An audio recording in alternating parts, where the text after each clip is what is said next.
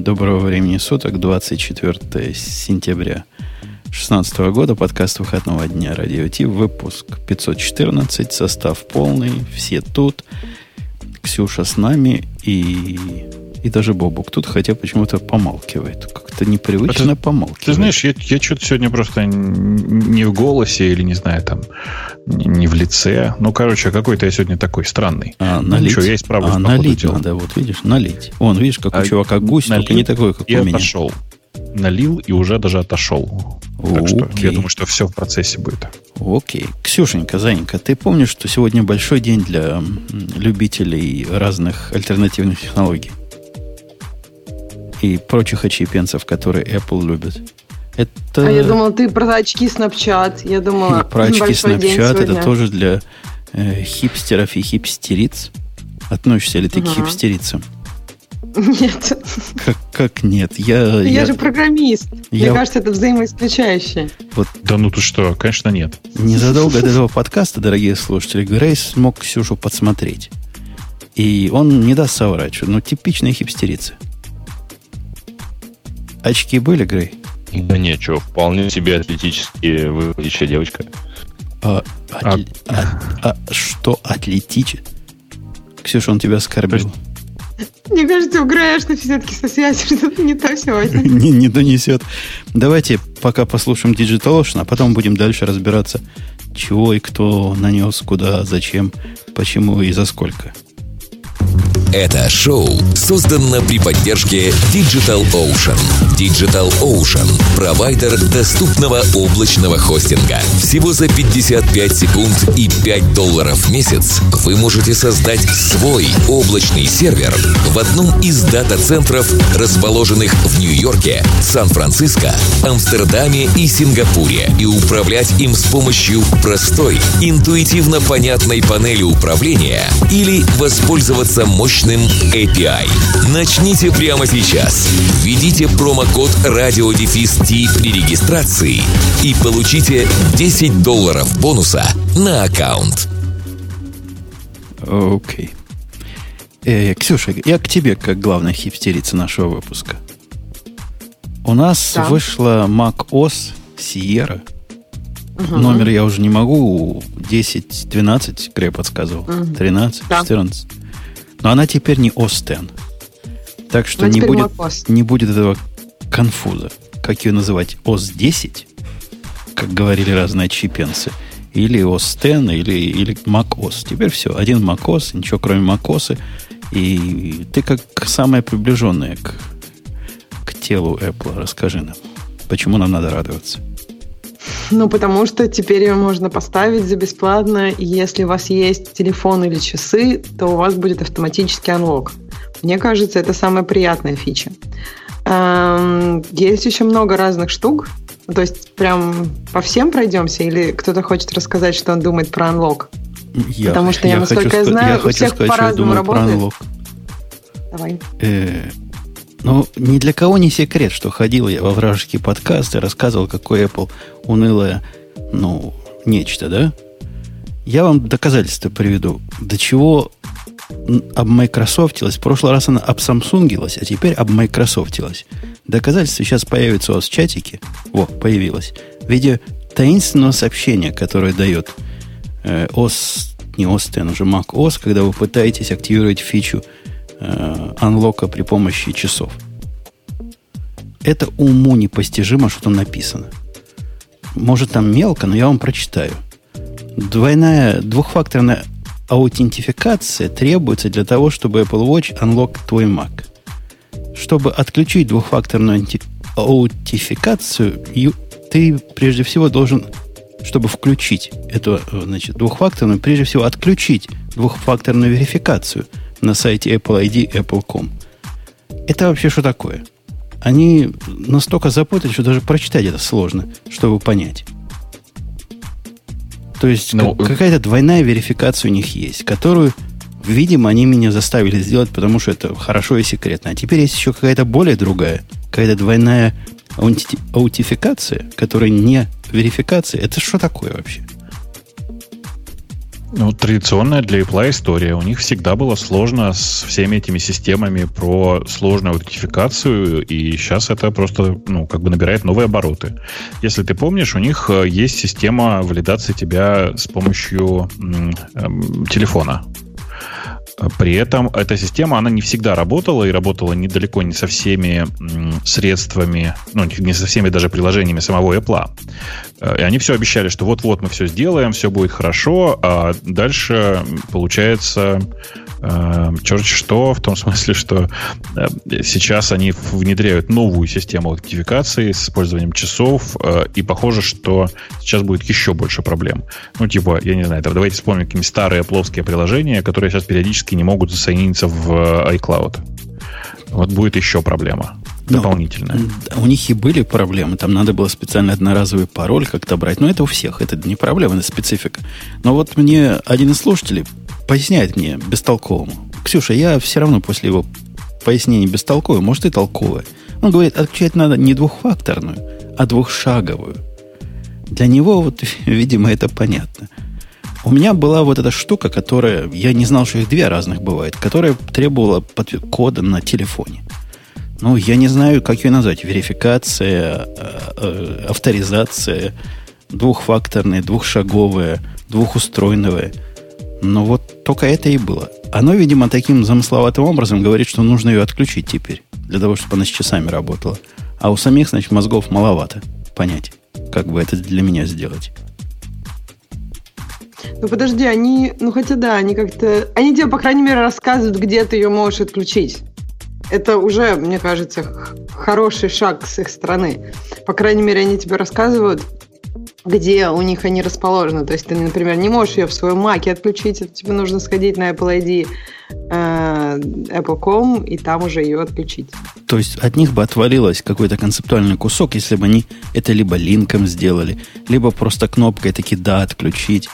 Это, это какой-то... Ну, кнопкой «да» отключить, я думаю, это же тебе нужно логиниться отдельно в appleid.apple.com и, ну, я так понимаю, что они без твоего ведома, они туда сами не логинятся. Ути-пути. Это... Они во всех местах спрашивают мой Apple ID многократно и требуют его подтверждения, вот в этом месте Но решили они же его спрашивать. нигде не хранят, они же его нигде не хранят, пока спросили ты, когда бы, ты им Спросили дал. бы здесь, как спрашивают все остальное, ну, да, какая клауд спрашивают. Надо было, да, надо было тут прямо если ты согласен, сделать... Ну, я думаю, в следующей версии они просто сделают, вот, кроме OK, тут еще одну кнопку, типа, пойти на Apple, Apple.com. И все будет нормально. Дмитрий, ну, не допилили. Дмитрий тут спросил нашего бота, что он по этому поводу думает. И бот ответил, здесь вам не Англия, копать надо глубже. Так что бот наш все, все, все понимает. Время. Э, ну ладно, это мелочь, но которая помешала мне включить. А ты включила, ты так радостно об этом говоришь. Оно что, реально работает? У меня просто так получилось, что я поставила только пока на один из своих компьютеров, который Mac Pro. И да, приятно, так подходишь, и хопа, он уже все. Можно на нем уже прямо а работать. Это, это как дурак говорить, в часах надо ходить? Работай. Ну, я нахожу в часах, то есть, я не знаю, это можно как дурак в телефоне, наверное, ходить. Ну, с телефоном имеется в виду. Я думаю, будет работать так же у меня с часами. Что-то я сомневаюсь, потому что здесь написано э, разрешить ваш Apple Watch Unlock. Про, про ничего другое не, не упоминается. Чисто ну, надо еще Apple Watch купить.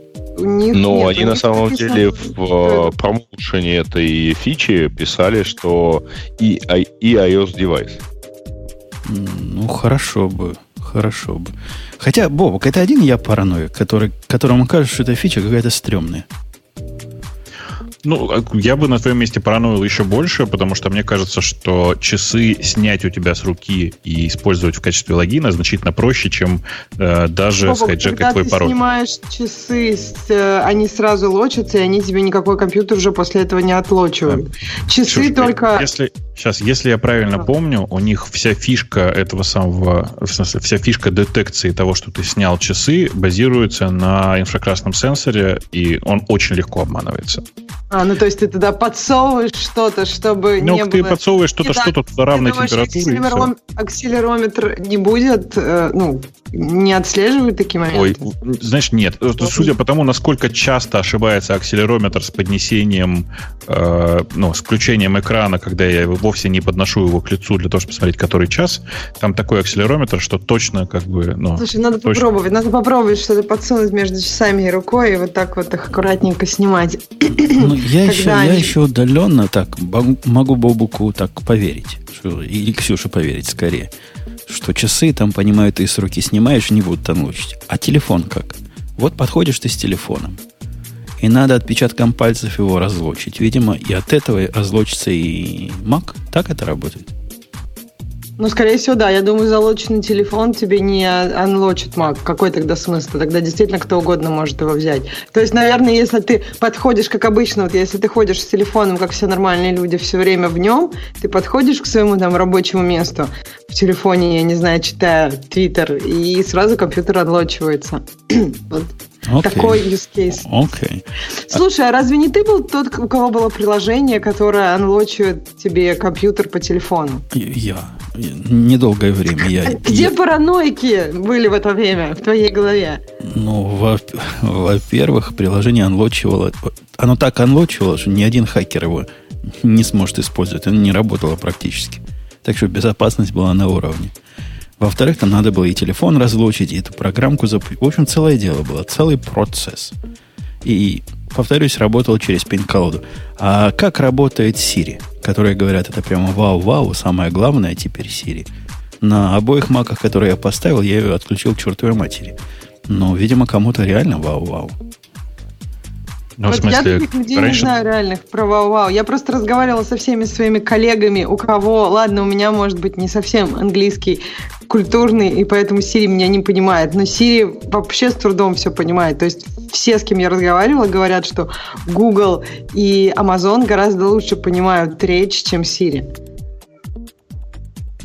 э, Бобок, а ты? Но нет. Значит, смотрите, Google понимает речь примерно на том же уровне, что и Siri. Alexa понимает речь хуже, но значительно лучше разговаривает, чем любая Siri, чем любой Google. А, Siri сейчас, наверное, по балансу одна из э, лучших систем.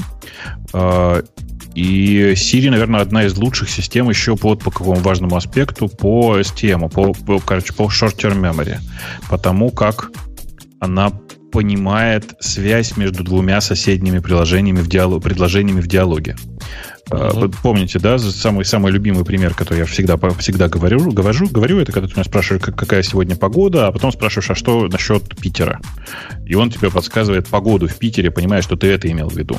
Бобок, вот у меня почему-то да. совершенно на каких-то... Вот мы просто тестили, спрашивали, э, кто президент Америки. Следующий вопрос был, сколько ему лет. И Google, Google Now ответила нормально, сколько лет Бараке Обаме, а Siri сказала, сколько лет Америке. Вместо того, что сколько... Ну, то есть вопрос был, знаешь, сколько ему ты, лет. Ты знаешь, э, ты знаешь, ты попробуй это делать не на синтетических тестах, а на вполне конкретных. Типа заведи будильник на 9 часа, на 9 часов или переведи его на 11.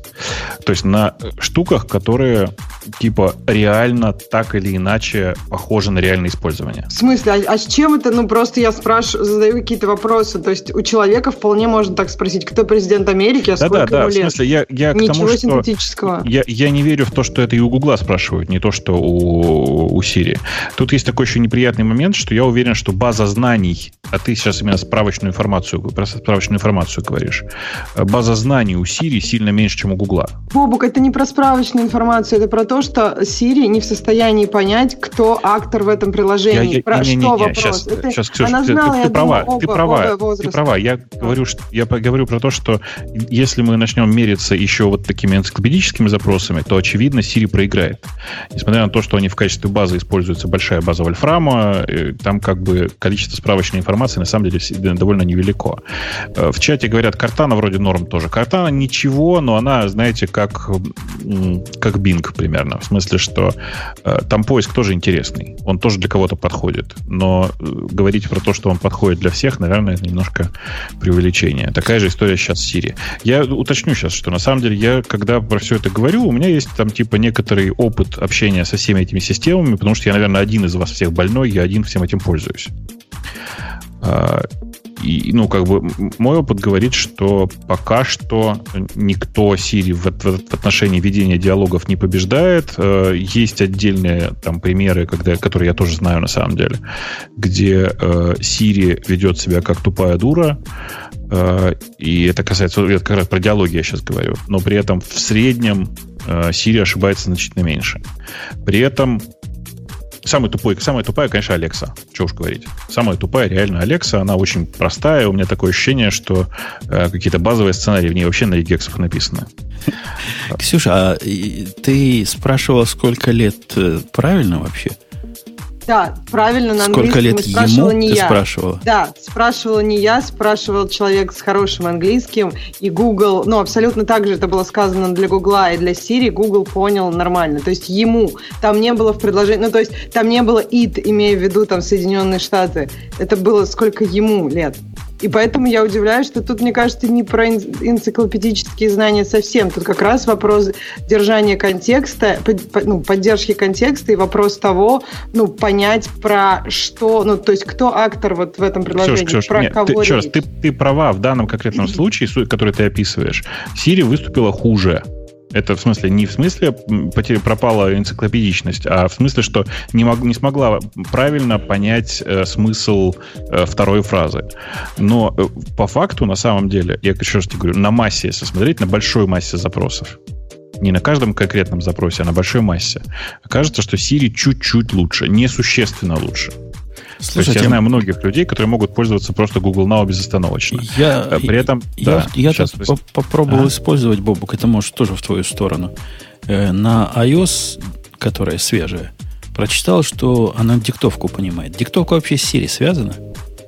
Да, это тот же самый движок, который распознает в текст. Я вам скажу, это прямо вау.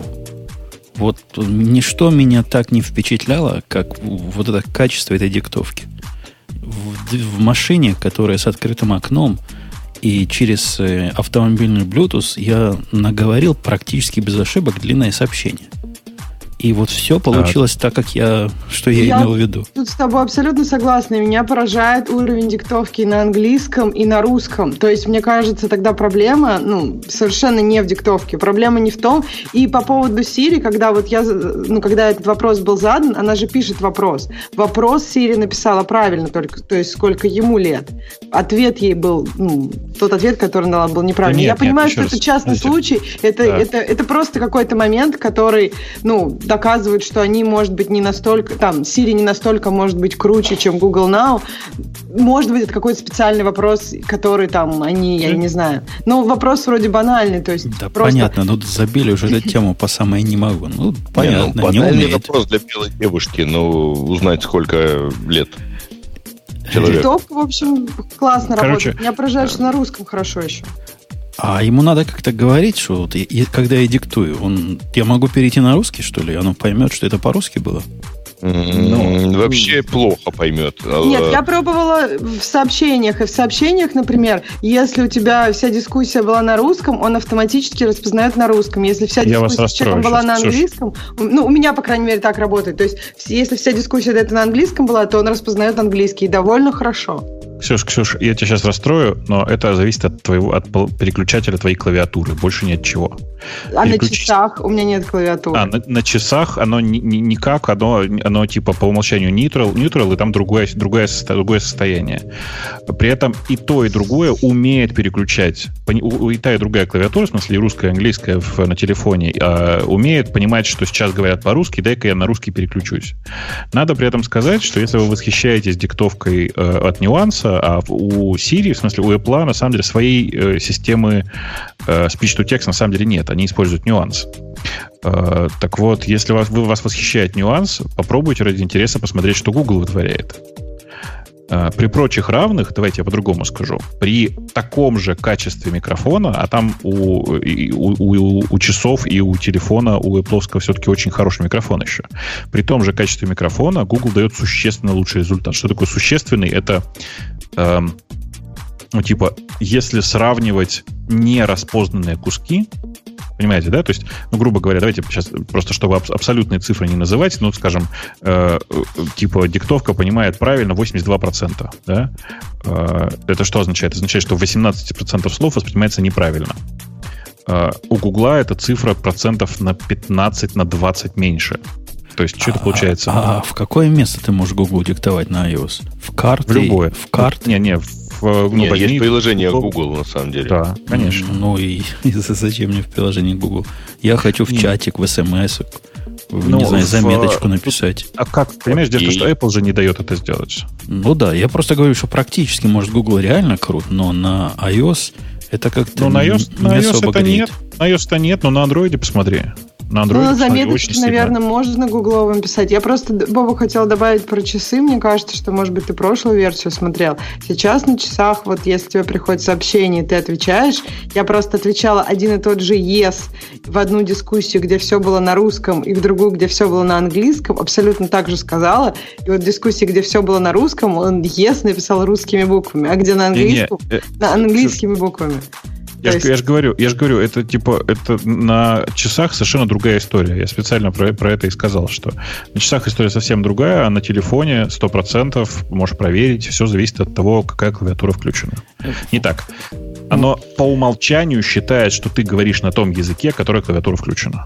Я, я так подозреваю, что главная А, тема... Ребят, дело не, то- не только с, диск- с диктовкой на самом деле, потому что оно по умолчанию и слова и подстановок э, включает в зависимости от языка, который у тебя включен на клавиатуре. Ну, Во- разумеется. Возвращаясь к тому, что это про э, Сиеру, Сири, я так понимаю, нам никому ничего нельзя сказать по этому поводу. Все попробовали, поигрались и отключили.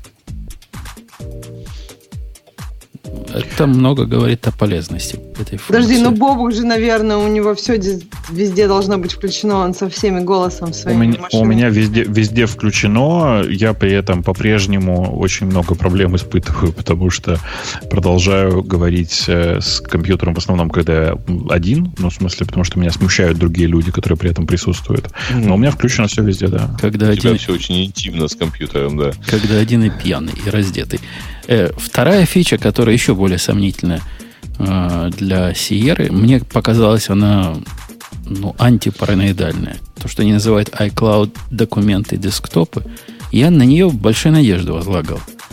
Я возлагал... Суть-то фичи в том, что все, что у вас лежит на десктопе, и все, что лежит в документах, синхронизируется на всех ваших устройствах, э, ну, на всех маках, автоматически через iCloud. Звучит хорошо. Ну, типа как Dropbox. А на практике это прям совсем, совсем нехорошо. Потому что нельзя выбрать, что ты хочешь. Нельзя сказать, я хочу только десктоп. Нельзя сказать, что я хочу документы, кроме вот этой папочки, где мои налоговые декларации лежат. И, и всякая антипараноидальная фича. А самое главное, дорогие мои, если вы ее включите, то потом вы ее заколебаетесь выключать. Она откатывать плохо умеет это дело. Ну, на самом деле, если вы ее включите, то вы горько пожалеете о, том, что вы включили на протяжении всего времени, пока эта фигня будет эти гигабайты синхронизировать с iCloud. Потому что первое, что она мне сделала, правда, это было еще на бета-версии э, Sierra, Значит, первое, что мне сделала, это она якобы выгрузила это в iCloud, в результате оно и в iCloud его не догрузило, и на ноутбуке это перестало быть доступно. Вся эта папочка с документами. Я как-то горько пожалел о том, что я нажал на эту кнопочку. Ну вот потом в итоге оно заработало. Правда, сейчас это не единое... э, я не знаю, вы включали или нет. Я себе на всякий случай включил на всех компьютерах. И это не единая папка документов на всех компьютерах. Те, кто пытаются перебрать сервера там у нас в чатике по номерам, чтобы найти, какой работает, какой нет, ну, вы сами себе ищете переключение на одно место, а потом жалуетесь. Есть же специальная ссылочка, официальная, везде видимая. Кликайте на нее, и будет вам счастье. Э, последняя фича из тех, что тут в списке у нас, это что? Я как-то закрыл случайно. Ксюша, скажи, это Optimize А, Storage. Storage. Господи. Да. Но это тоже фича, который, о которой мы уже говорили, о том, что в какой-то момент, когда у тебя будет недостаточно места на твоем маке, твои файлы будут потихонечку уходить в клауд. И я не знаю, я, наверное, пока не готова включать эту фичу, потому что, ну, все-таки страшновато. Ну, да, файлы, которым я давно не пользовалась, будут уходить в клауд. А вдруг они мне понадобятся в самолете, например. Ну, то есть какое-то вот ощущение, мне кажется, к этому надо привыкать. И нужно понимать, что какие-то твои файлы, которым ты давно не пользуешься, могут уходить в клауд. Окей, okay. это тоже не для параноика фичи, но главного не сказано. В списке главного нет, самого главного – и Бобук догадывается, что самое главное. Бобук, догадываешься? Не, не догадываюсь, расскажи. Разве ты не видишь, что я не лью яда на эту версию? Одна из... Ну, в смысле... Я с, а? с Леона таким положительным к новой версии OS X не был. macOS не был. Эта версия конкретно... То есть у тебя ничего не упало? Ничего не сломала. То есть, вот, ну, реально ничего не сломала. Все, что работало, что нажито тяжким трудом, все здесь осталось. Все работает. Это удивительно аккуратный релиз получился. И, и со, с одной стороны аккуратно, ничего не сломал, с другой стороны, видимых изменений настолько мало, что даже и, и не напрягаешься. Для меня самым... Но мы, подожди, не упомянули же остальное. А, Ты, по-моему, только первую страницу посмотрел. Да, там еще есть страницы. Для меня самым крутым оказалась фича с табами. Я вот про нее про... узнал случайно. И, и прямо для меня это большая радость. Потому что есть... Вы в курсе, о чем речь идет, да? Угу. Эта ну. штука теперь умеет некоторые программы, которые показывают, которые, видимо, особым образом написаны, каким-то особо стандартным образом. Например, из таких программ, которые в глаза явно бросается, что не мешало бы добавить табы, это Source 3. Оно открывает на каждую репозиторий отдельное окно. И у меня на экране сейчас, вот сейчас прямо раз, 9 окон таких. Потому что 9 репозиториев активных я отслеживаю в проекте. Теперь вы можете зайти в Window и нажать «Слить все окна». Оно делает магию. И появляются такие же табы теперь у вашего, у вашего приложения, которое про табы разработчики ничего не думали. Такие же, как в, в Finder. И все работает. Прям очень круто. Но все не все. То есть, если вы новое окно создадите, оно создастся новым окном, не надо, не надо уж совсем ожидать многого. Но собрать все в одно легким движением руки. По-моему, это очень круто. Ну хорошо. Я, я честно сказать, ну, я ты... пока не заценил всего этого, да. Да, но там на самом деле действительно есть вторая страница. И помимо Auto Unlock есть вот Universal Clipboard, это, вот, который а... только, только что не смог нам картинку никуда вставить. Угу. Есть э, фотос. О.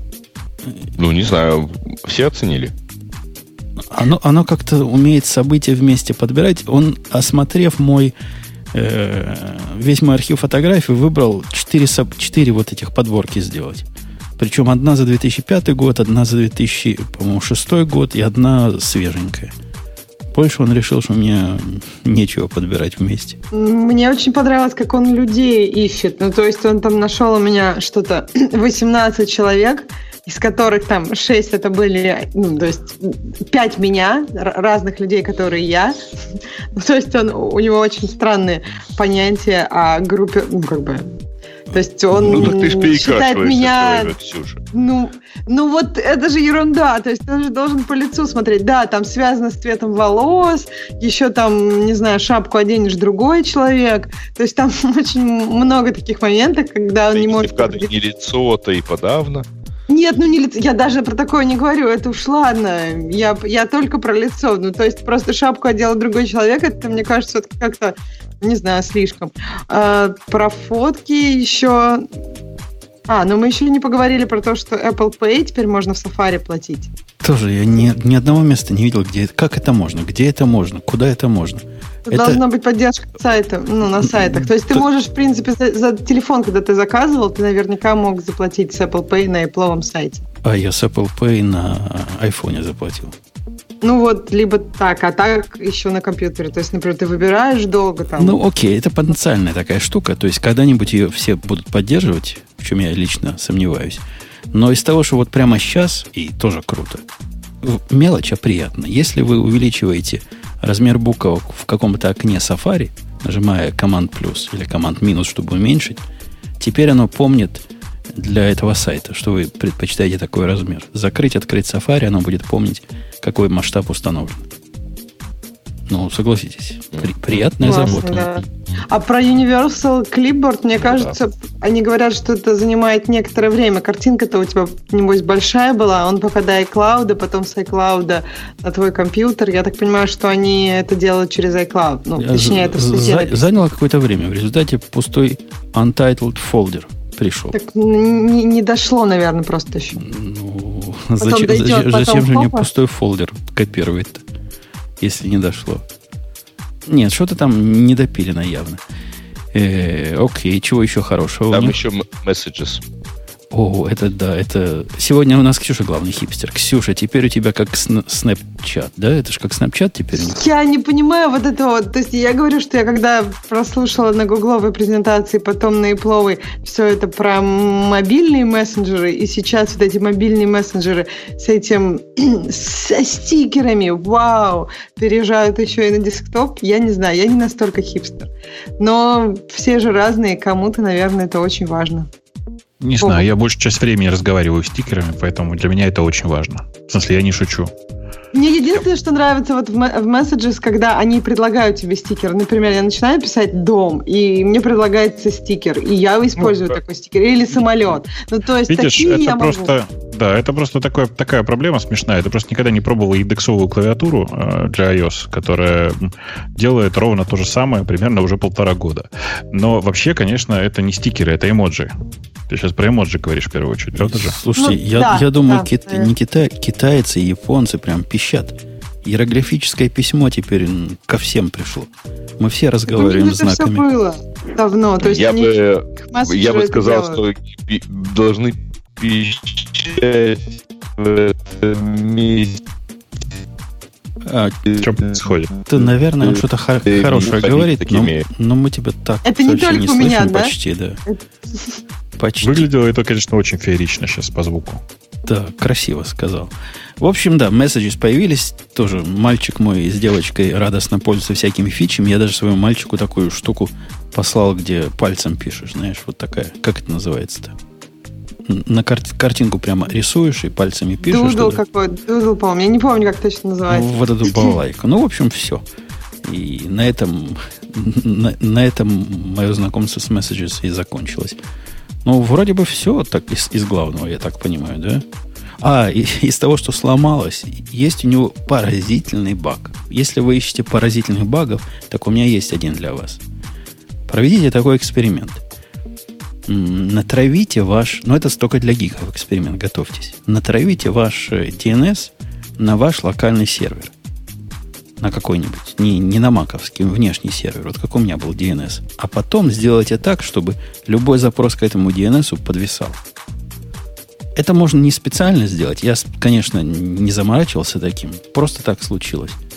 Результат превзойдет все ваши ожидания. Ты бы чего, Бабук, ожидал?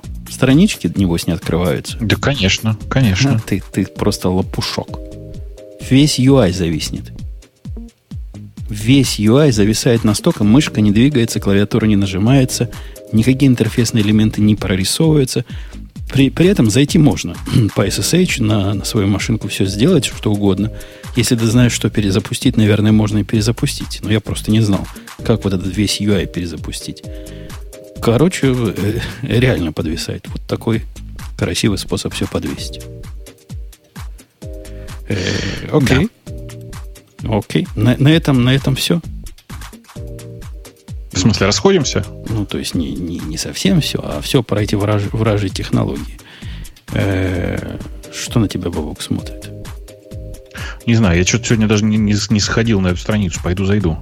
В смысле, на страницу с нашими новостями. Ксюша, что на тебя смотрит, пока Бабук Конечно зайдет? же, снап, Snapchat очки. Мне кажется, мы должны это обсудить. То есть А то вдруг мы не- опять пропустим какие-нибудь очки. нельзя умолчать. Это, Нельзя. это хай-тек. Расскажи нам про этот хай-тек. Эм, Snapchat выпускает очки для того, чтобы снимать видео. Ну, то есть это будут обычные солнечно-защитные очки с двумя камерами справа и слева, насколько я понимаю. И э, можно сделать фото, можно снять видео. Видео не больше 30 секунд. И стоят они всего 130 долларов, и предполагается, что все хипстеры прям обязательно их купят и это будет успех. Если коротко, то я бы сказала так.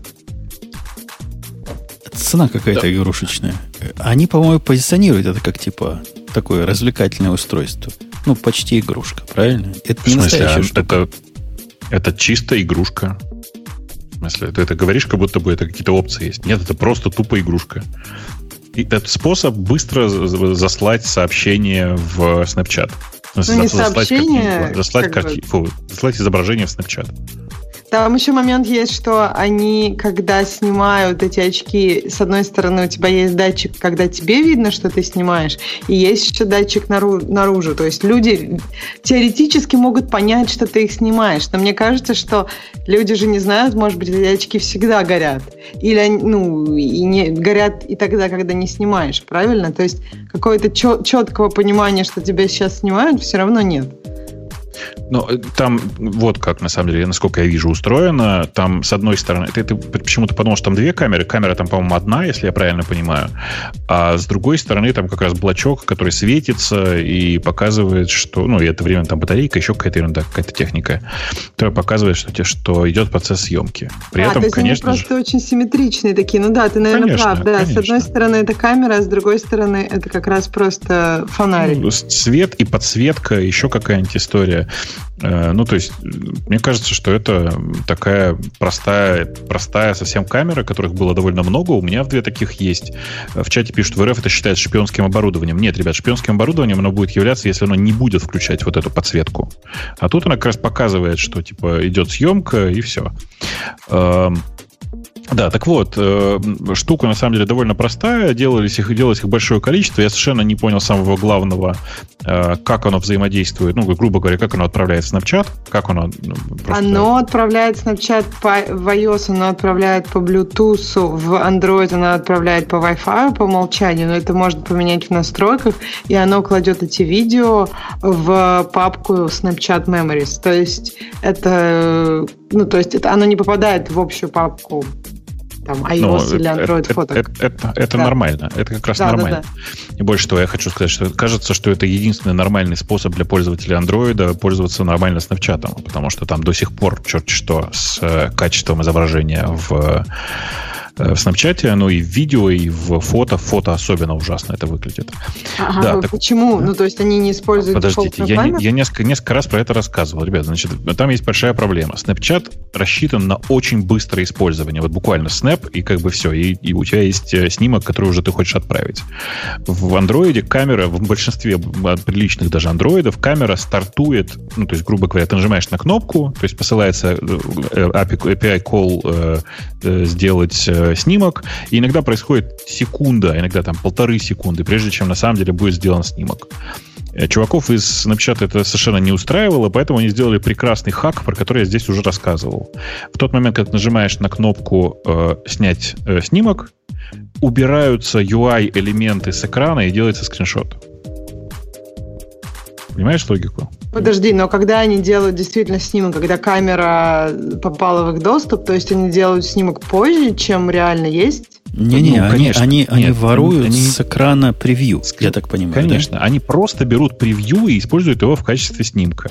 А, то есть превью у тебя уже показывается. Я просто знаю, превью что на Android... показывается, да, я превью понимаю. показывается в, в, в реал-тайме, как всегда, mm-hmm. как всегда, ну, в Android это всегда работает. А вот после нажатия на кнопку, чтобы снять нормальный кадр, обычно на это уходит очень много времени. Ну, то есть реально до полутора секунд. Я, конечно, сейчас сильно преувеличиваю, когда говорю, что прямо все полторы. Но, как ты понимаешь, когда ты хочешь что-то быстро снять, есть гигантская разница между мгновенно, как в iOS, ну, там, ну, близко мгновенно, и вот этими там полусекундами или секундой задержки, которые в среднем ну, происходят. Красивый инженерный костыль. Да-да-да. Ну, да, нет, на самом деле интересная штука, молодцы. они прекрасно сделали. Тут, правда, значит, с выходом седьмого андроида им как бы так сделать уже не получится, потому что там разделили доступ к скриншотам и доступ к э, фото. О, неужели? Наконец-то в iOS, по-моему, четвертый это сделали. Но я просто еще хотела сказать, что в андроиде может быть вообще проблема с тем, что камера может быть занята чужим приложением, и приложение, если не отдает камеру, то есть в андроиде, в iOS, например, если ты, ну, приложение, которое сейчас активное, то есть все ресурсы тебе доступны, если пользователь дал тебе на них разрешение. А в андроиде немножко не так. То есть если кто-то занял ресурс, ты можешь его просить, но тебе его дадут ну, как бы значительно позже, чем ты его просишь. То есть идея такая. То есть там гораздо все сложнее. Нет такого приоритета у активного приложения, потому что кроме активных приложений есть сервисы, есть как бы много разных штук еще. То есть там сложнее с этим. Э, чуваки там пишут в Android за те же деньги, что и iPhone, э, делают по 3 снимка в секунду. Чуваки, вы путаете э, время, которое нужно на съемке, потому что там все хорошо с этим. С вот этим процессом, который происходит до непосредственно съемки. Вот попробуйте сами ради интереса сравните, сколько времени уходит с того момента, как приложение камеры открыто, до съемки у там типа у айфона и у того же Galaxy S7H, о котором вы пишете. Погоди, а что так Right? мало? Три снимка в секунду. Ну, когда этот бурст режим включаешь, он, по-моему, десяток ну, нет, секунд нет. делает. Нет? Да нет, нет, нет. В смысле, это, конечно, это типа про нормальные полноценные съемки речь идет, и снимки речь идет, и все То такое. Ты, подожди, ты успеешь три раза, три раза в секунду нажать кнопку снять, снять, снять? Ну, я, я успею, почему нет? Ну, то какой быстрый. Понятно. Понятно. Короче, в смысле, чуваки, ну что вы мне сейчас рассказывать? У меня вот прямо у меня сейчас перед глазами есть э, типа там OnePlus 3. Вот у него такая же проблема до сих пор. Это шестой Android.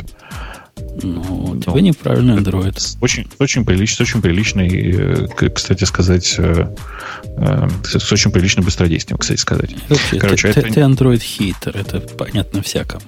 Я, какой Android? Я, в отличие от вас, от всех им реально пользуюсь, понимаете? А, в этом проблема. От вас, от всех, в смысле, от вас троих. А, погоди, да. а, а Fire TV, которым я пользуюсь, ну, не вот Android, поэтому это и главный хейтер. Не, я на, на телефоне им пользуюсь. А, на телефоне. Слив, слив. На Короче, телевизоре круче. Короче, э, слушайте, там чуваки предлагают со мной спорить. Э, слушайте, чуваки, вы не спорьте, пожалуйста, со мной. Поспорьте, пожалуйста, с чуваками из Снапчата. Я не это, не про это. В смысле, мне все равно, с какой скоростью у вас это работает. На мой взгляд, э, большая часть как это? Ой, ну сейчас там начинается. Слушайте, мне так нравится вот этот процесс. Сейчас кто-то, кто-то пишет, что э, пользователь айфона сегодня снимал на мой BlackBerry, потому что не дождался, пока произойдет снимок. Чуваки, э, ну вы же как эти самые вы, как, я не знаю даже, что сказать. Вы прекратите, пожалуйста, на своем конкретном примере про что-то говорить. У всех все устроено по-разному. Бывает такое, что у кого-то что-то не работает. Я в данном случае рассказываю, почему так сделано у ребят из Snapchat. И я уверен, что они не дураки, много раз измерили это, измерили пользовательское поведение. Только после этого так сделали. А, так вот, э, собственно, я к чему все? К тому, что э, все это живет как-то и, и работает, и я этим всем, к сожалению, пользуюсь. Пока не могу сказать, что... Ну, надо, сказать, что, кстати, вот, слушайте, пока я недалеко не забыл. Верите, нет, у Android прогресс от операционки к операционке в последнее время стал больше, чем у iOS.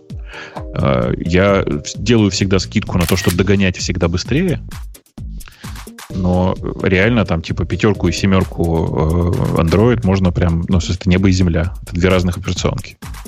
У iOS, а как можно взгляд... не верить этому? Мне кажется, это логично. То есть несколько лет уже, да, потому что догонять быстрее, и потому что, ну, наконец-то они включились и хорошо догоняют.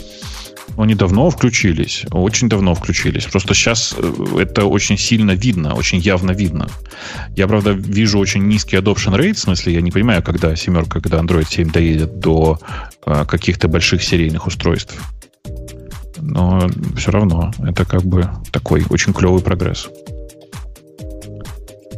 Okay. Что-то я какой-то вялый сегодня, да? Okay. А чего мы вопрос о снапчате-то. А вы же все снапчатом не пользуетесь, да? Вообще никто. Как, подожди, у меня семья пользуется вся, кроме меня. Все дети. Я присылают что-нибудь?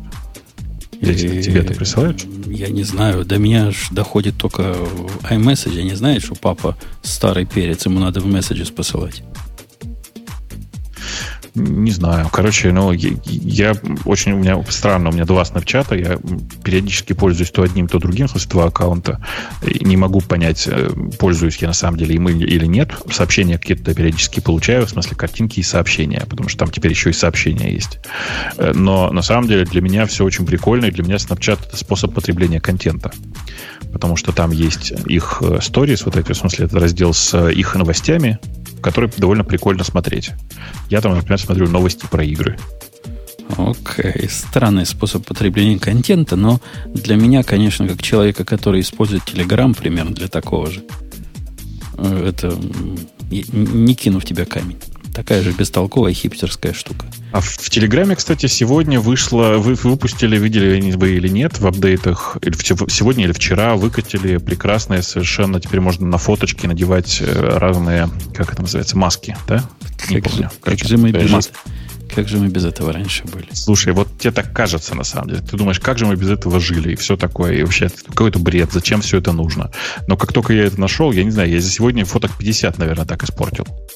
В тебе, в тебе детство играет. У тебя времени слишком много, я бы сказала. Нет, у меня выходной, Ксюша. Ксюша, у меня, у меня выходной сегодня просто, понимаешь? Нет, я, наверное, раза три открывала в Фейсбуке вот все эти масочки кошечек, которые меня удивляют, как они классно работают. То есть голову поворачиваешь, а масочка кошечки все еще, ну, прям с твоим лицом. И очень ну, здорово. В Snap... Да, в Снапчате эта да. технология куплена, э, вы знаете, помните, да, был такой э, украинский стартап Luxury, э, и, собственно, в Снапчате эта технология куплена. Такая же технология теперь есть в Инстаграме, напомню. Примерно так же работающая. Ну, короче, все довольно прикольно двигается вперед. А у меня есть очень гиковский вопрос к вам всем. Практически не вопрос, а загадка.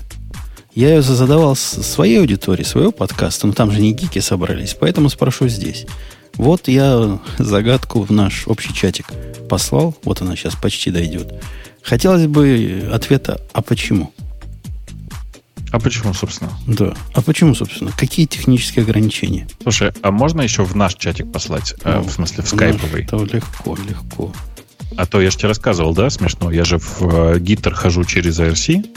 И что, картинки а... не показывают? Ты знаешь, почему не показывает, да? Mm-hmm. Потому что у них э, картинки лежат в этом самом...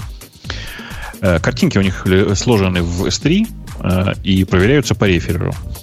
А я по ссылкам в результате подхожу напрямую. Ну, слушай, они поправили, похоже. Я им зарепортил, они поправили. А, окей, хорошо. Окей, вот вам, дорогие гики, загадка. Почему? Почему так? И если есть какие-то теории, делитесь. Подожди, not hot coals, так там полиэтиленовый пакет лежит. И я прям пытаюсь перевести, что ты сказал, и на какой-то вопрос отвечал. Ну, ну, я даже не знаю, что тебе сказать.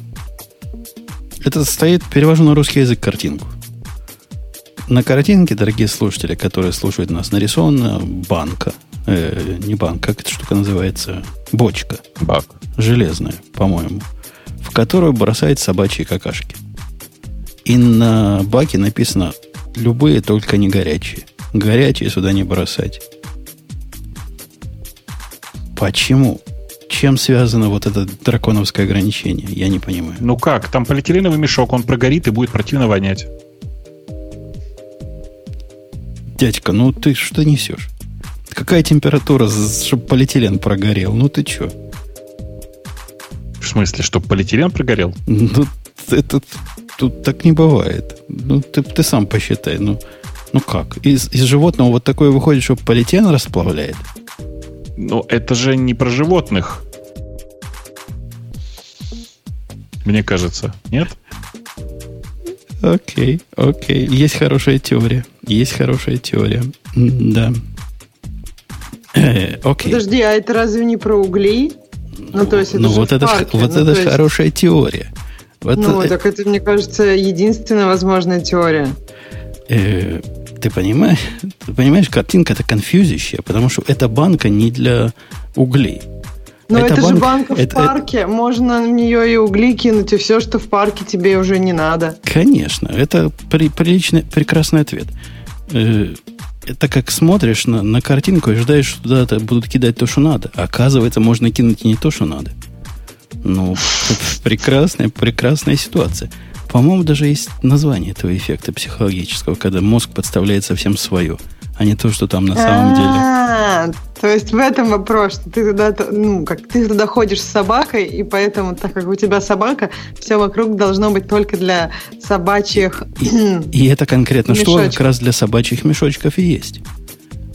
Ну почему? Ну то, что рядом с ней плакаты и мешочки стоят, это не означает, что туда нельзя, я не знаю. Ну то есть совсем непонятно, да, что конечно, нельзя, конечно, не знаю, можно, можно, можно и поджечь. Конечно, можно и поджечь.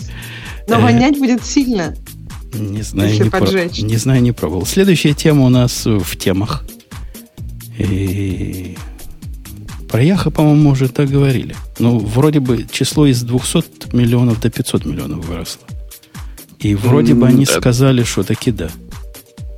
Да-да, вся новость на самом деле в том, что Яху подтвердила действительно. Они долго сомневались, действительно ли это было. А, больше того, в на самом деле было выложено в два этапа. Сначала была выложена одна база, потом вторая, и про первую все говорили, что это очень старые логины, а теперь говорят, что на самом деле это произошло, э, утекли все логины до 2014 года.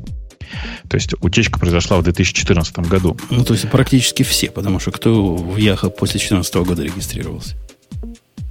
Ну, ну, я не знаю, на самом деле. Я думаю, что реально аккаунты в Yahoo, так же, как и в Гугле и Фейсбуке, наверное, в Америке есть у всех. И у меня в Yahoo аж два аккаунта я постарался по-быстрому тоже это, ну, пароль поменять еще после первой утечки.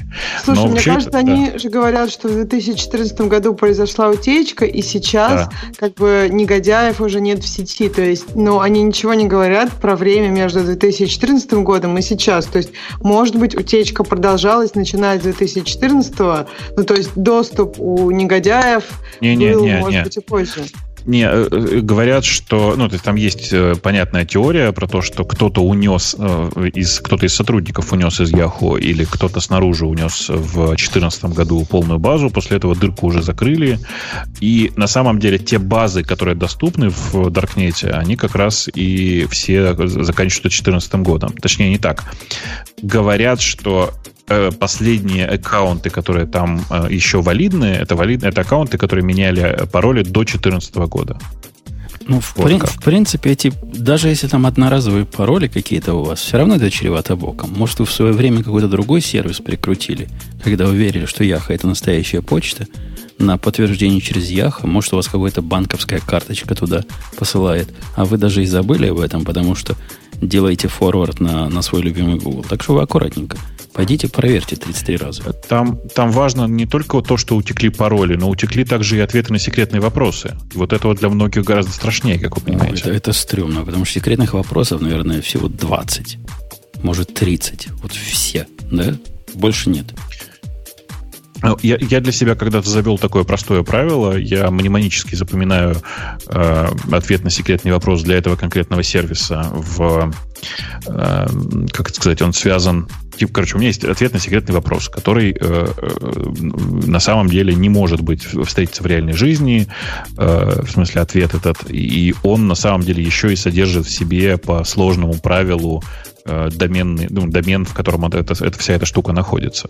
Э, это на самом деле не самый секурный способ, безусловно, и очень неудобный, потому что я тут вот вчера буквально с этим столкнулся, всем рассказываю теперь. Э, пошел регистрироваться на новый сервис, обнаружил, что нет, типа не подходит, ну, не, не, не дает зарегистрироваться с моей почтой, говорит, уже есть. Стал вспоминать. Обнаружил, что действительно реально есть мой аккаунт, но не подходит ни пароль, ни ответ на секретный вопрос по этой же методе. Выяснилось, знаете что? Это был сервис, который назывался по-другому, потом он, значит, переродился в другой, третий, пятый, э, и результатом длительных перерождений стал тот факт, что теперь сервис называется вообще по-другому, находится на другом доменном имени и не подходит вообще ничего.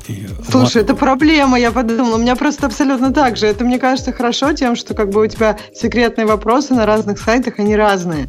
Ну, Да. то есть у тебя не получится так, что кто-то хакнет через них. Но да, у меня еще проблема с тем, что я эту штуку... Есть такие сервисы, на которых я регистрировалась еще до того, как я начала эту систему использовать, а систему я использую уже очень много лет. Но все равно может быть конфьюз, когда ты думаешь, что вот должен быть такой ответ, а он другой. Не, а, а а самое цирк начинается, когда вы даете, ну, как настоящие гики, э, всякую абракадабру в ответ на эти секретные вопросы. Обычно я и выбираю сам секретный вопрос, если не разрешают. И генерирую два, значит, случайных как вопросы, как ответ, и в OnePassword их запоминаю. Но вы попробуйте это сделать на сайте банка. На сайте банка, где человек ваш спрашивает, вас спрашивает секрет, говорит, какая фамилия вашей матери? Девичья. И видно, что он с той стороны заколдобился, потому что у меня в виде фамилии стоит, знаете, вот как модно сейчас делать эти длинные пароли, которые куча случайных слов через минус. И, Ну. вот, и вот это значит девичья фамилия. Ну, я ему прямо все так и ответил. Ничего не сказал. Но видно, что был удивлен, что у матери такая странная фамилия. Ну, смеяться будет тот, кто попросит тебя назвать эту фамилию по телефону. Так по телефону как раз это легко называть. Вот эти короткие слова, которые не циферки, это более-менее понятно. Это как раз удобный способ телефонного переноса паролей, вот таких бессмысленных. Но все Да-да, равно это не похоже же. на фамилию, правильно же? Ну, конечно. То есть мне все- Было кажется, видно, что почему? был удивлен мужик, когда говорит какой-нибудь uncork, analyze, p- pipe full, water, еще чего-то. Country boolean, это вот то, что мне сейчас выдало в виде варианта. Тут, да, странная фамилия у матери. Я с ним согласен. Что-то я хотел сказать. А, ну, вы же понимаете, да, это на самом деле просто китайская фамилия. Нужно говорить, что моя мать китаянка, и все, и вперед. Да, да, да. Так в следующий раз и буду делать. Э, Окей. Ну, в общем, примите меры, дорогие. Даже если вам кажется, что это полнейшая фи- фигня, и вы Яху не пользуетесь и не будете пользоваться. Я- моя рекомендация вообще удалите оттуда к чертовой матери ваш аккаунт. Ну, зачем он вам нужен? Что вы там с ним делаете? Э, Фликером Ну, пользуетесь? вообще, вообще, если вы не пользовались им последний год, то Яху все сам сделал. Они сами удаляют аккаунт. Удаляют? Ну, это, конечно, Но они жестоко. его делают настолько неактивно. Я не помню, когда я последний раз ходил на Яху со своим аккаунтом. Но, в общем, самый первый аккаунт, который я там заводил, в принципе, недоступен. Э, Потому что, по-моему, где-то лет пять мне сообщили, что все, извините, там, ну, короче, полгода неактивности, и они начинают предупреждать, потом они его замораживают, а через сколько-то лет они его выключают совсем. И сейчас самый первый аккаунт у меня точно недоступен, а вот второй я просто даже не помню, как выглядит. Поэтому Какая-то какая странная новость по поводу GitHub. Я ее внимательно читал и, по-моему, даже на Хабре видел. И решил сначала, что на Хабре так бестолково ее донесли о том, что GitHub делает свой load balancer. Но оригинальная заметка в блоге, которую вот я сейчас выбрал, и которая у нас э, приведена в новостях, она настолько же бестолкова, как, как, как и перевод на, на Хабре. То есть какой-то GLB они сделали, GitLab Load Balancer, который, GitHub, простите, Load Balancer, который решает какие-то их проблемы. И балансит так все круто. Во-первых, бежит на обычном хардвере. Окей. На чем бы ему еще бежать? То есть не, не на специальном каком-то железе. Э, Горизонтально э, расширяем. Поддерживает HA и TCP connection, значит, не ломает. Мгм. High availability, high scalability platform. Да- Мгм. дает балансировку, видимо, уровня сервиса. Ну, то есть это какой-то какой L7, наверное, да? Что значит уровня сервиса? Да.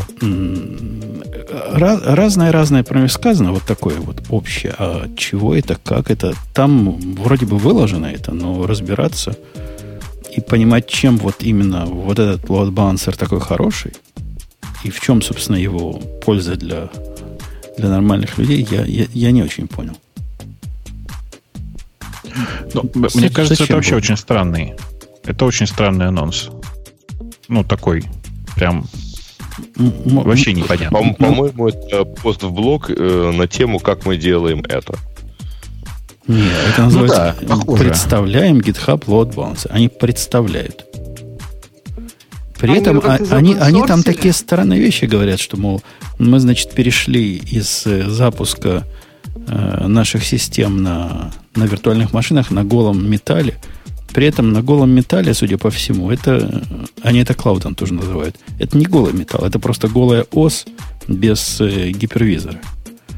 И та, если пойти по этой статье, они это называют GitHub Metal Cloud. Они это облаком называют. А если спросите, Слушайте, почему облаком... в том, что они все это дело выпускают в open source. Планируют. А, а Но... а облаком, потому что у них есть э, система развертывания вот на эти на голые, на голые машины сапер. Как, как это может быть голый металл, когда там ос есть? За кого нас держат? Ну, они ничего про ос не пишут.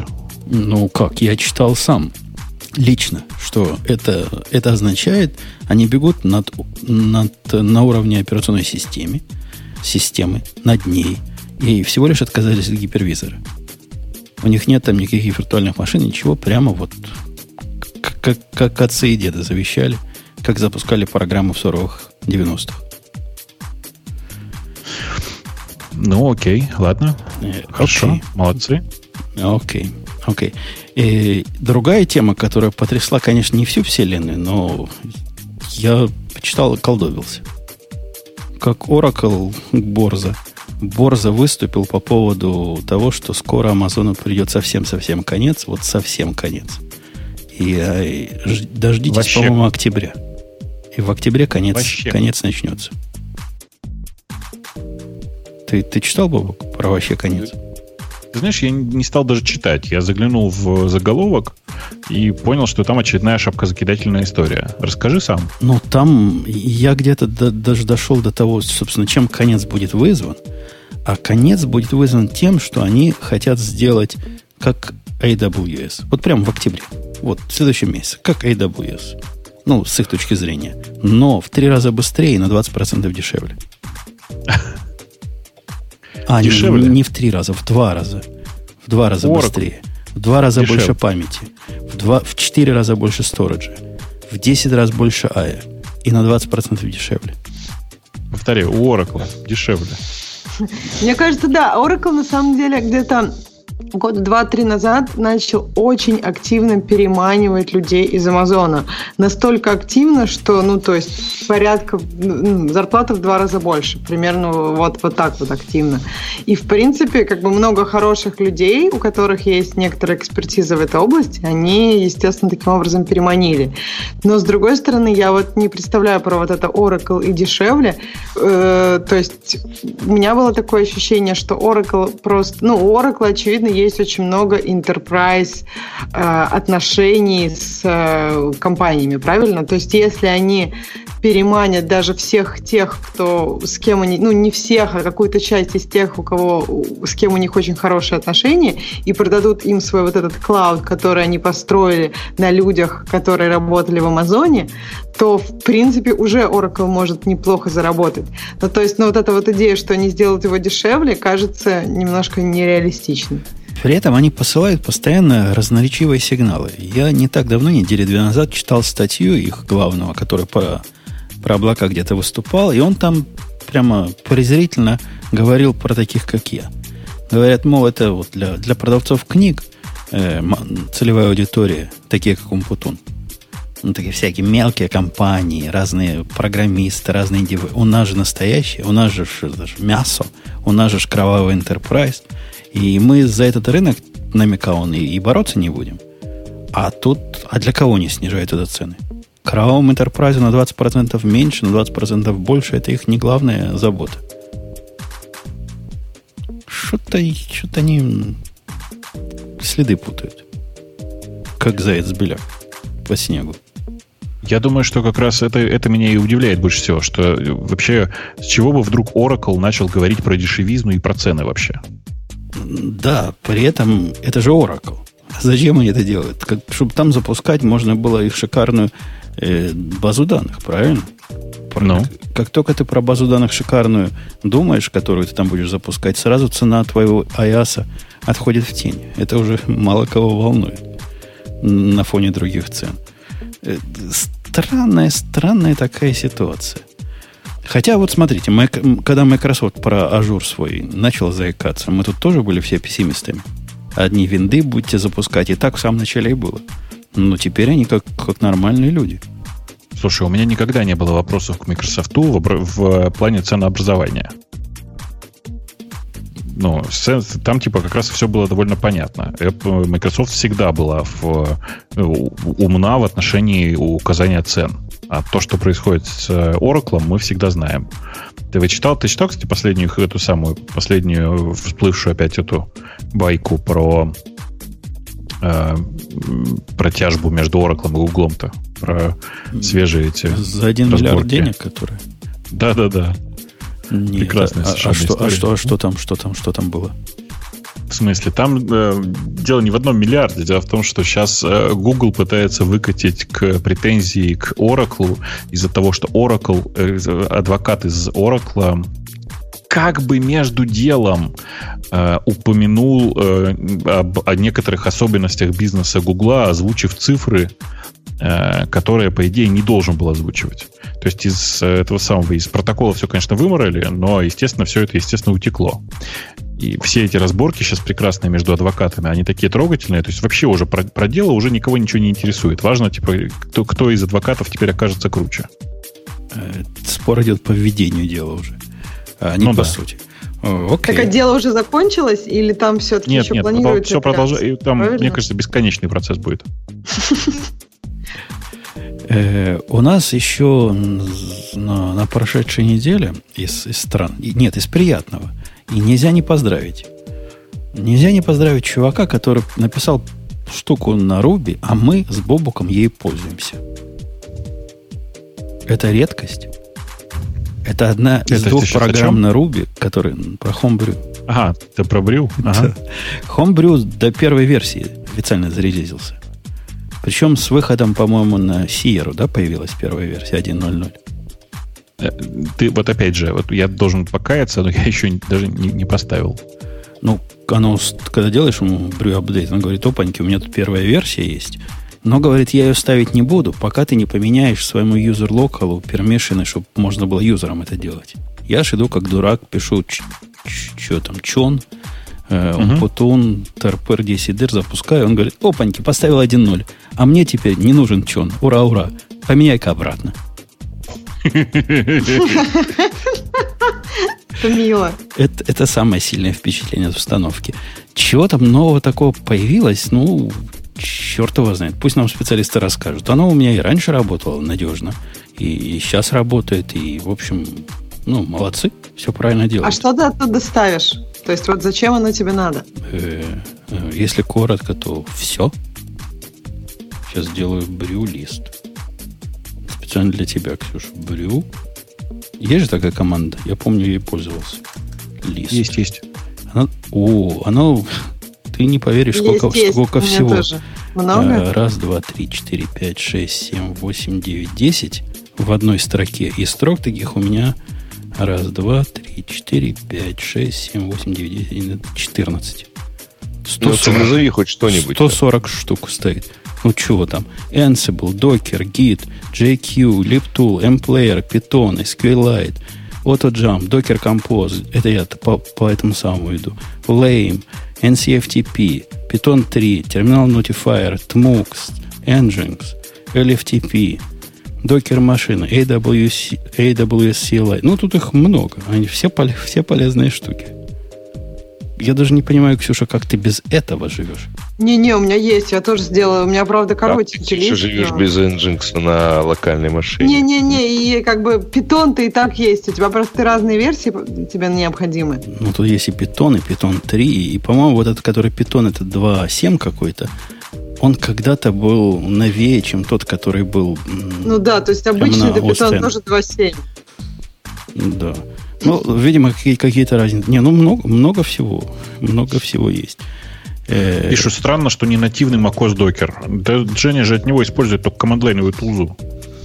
Э, оно, по-моему, командлайновая тулза ставится нативным докером. И да, это, видимо, со старых времен. Скорее всего, он unlinked, вот этот докер, который э, в брюс стоит. Но в основном все это не unlinked, в основном все это настоящие штуки – И прям смотрю на штуки, ну, прям всем пользуюсь. Ничего такого, что поставлено по случайности нет. Все, все самое полезное. Там, короче, чувак молодец. Пусть теперь и дальше, и даже на Руби, как бы не противно это было нам, любителям питона, Go, Java и даже Swift. Ну, там главная проблема это внутрь заглядывать неприятно. Ну, зачем тебе внутрь заглядывать? Ну, хочешь тебе какой-нибудь написать новый какой-нибудь написать новый, как называется-то у него?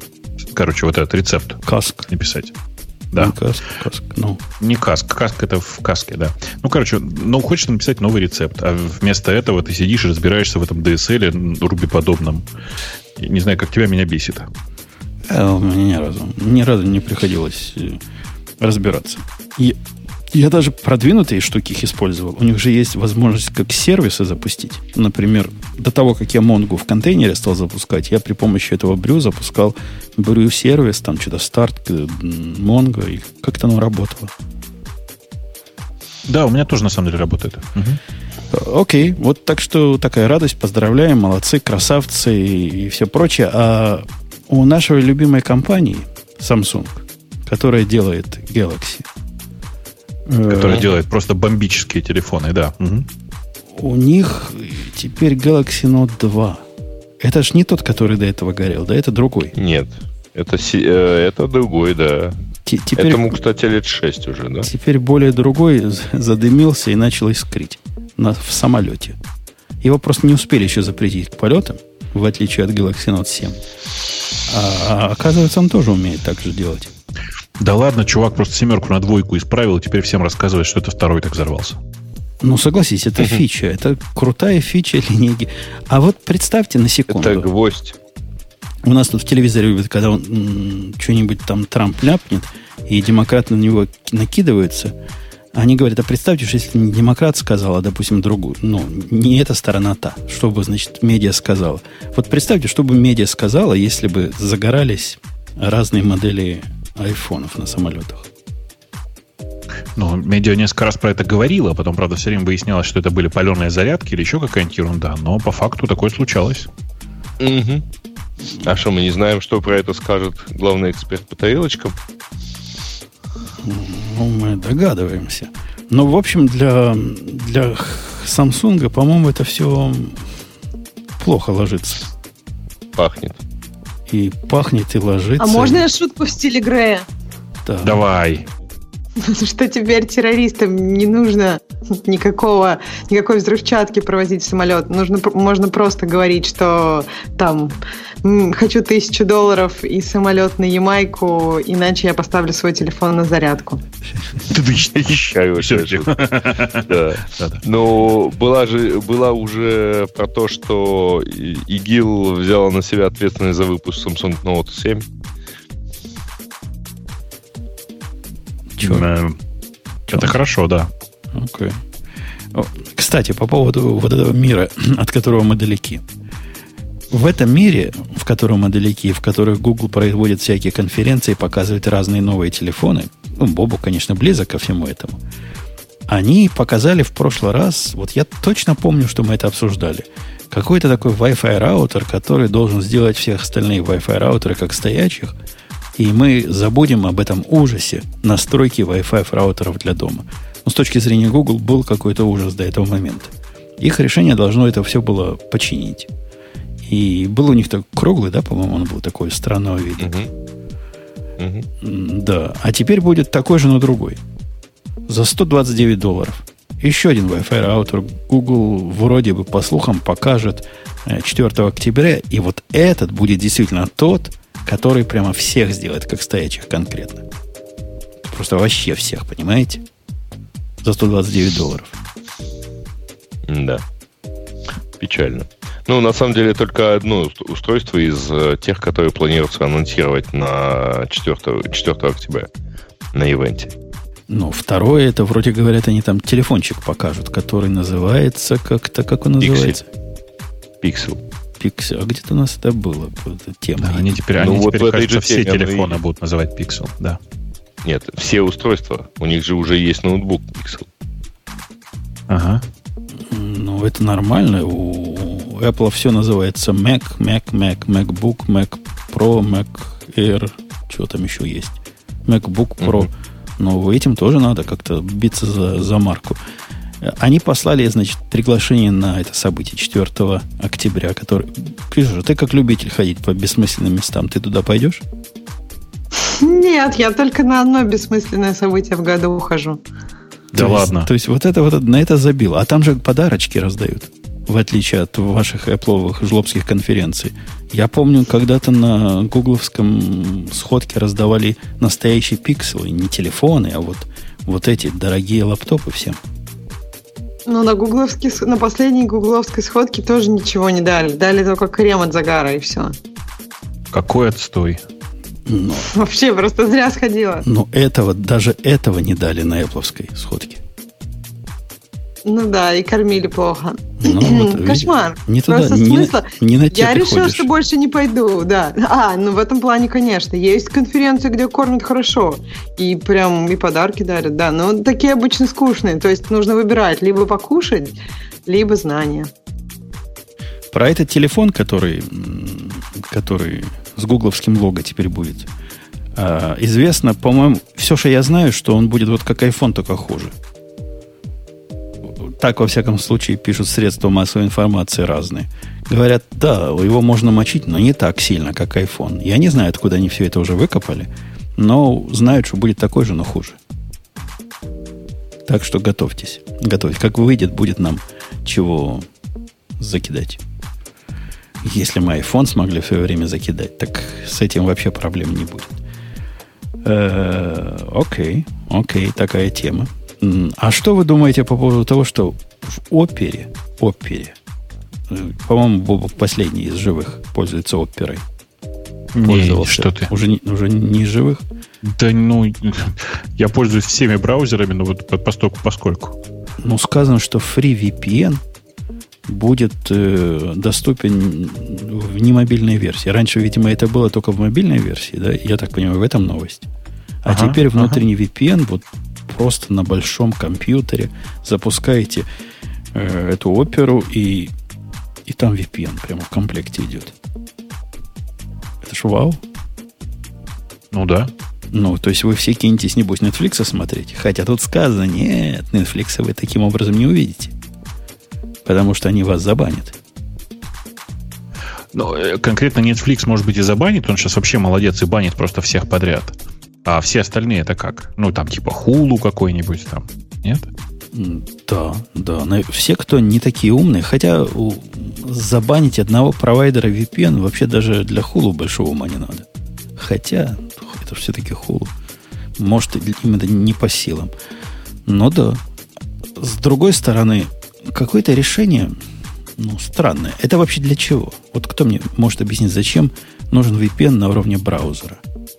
То есть весь остальной трафик вас вообще не интересует, который у вас ходит, а только то, как вы ходите в браузере, вас волнует. Да, так бывает. Но в первую очередь, конечно, это нужно для того, чтобы обходить блокировки. Это же очевидно. Ну, вот, вот опера реально об этом заботится. Вот это для этого они это сделали? А почему вы не заботитесь о рынке, где, извини, у нее там заметные проценты пользователей глобально? Мне ну, это да. кажется каким-то странным половичным решением. А, даже противоречивым в каком-то смысле. То Нет, есть, почему противоречивым? Это для тех, во-первых, кто знает, что такое блокировки и что их надо обходить, правильно? Ну, и они должны ну, хвала Роскомнадзору, про это знает достаточно большое количество пользователей уже. Да, и они знают, что для этого надо специальный особый браузер поставить какая-то странная. Это типа как э, Firefox есть с впиленным туда Тором внутри, да? Это примерно в эту же сторону, и мне кажется, примерно столько же людей этими будет пользоваться. Три с половиной э, человека из тех самых 7% отщепенцев. Ну вот, э, я насколько вижу по статистике, в России этим пользуются, э, ну, оперой пользуются почти 4% пользователей – ну, это, видимо, довольно заметное количество у них в общем. чтобы ради них сделать вот такую вот штуку.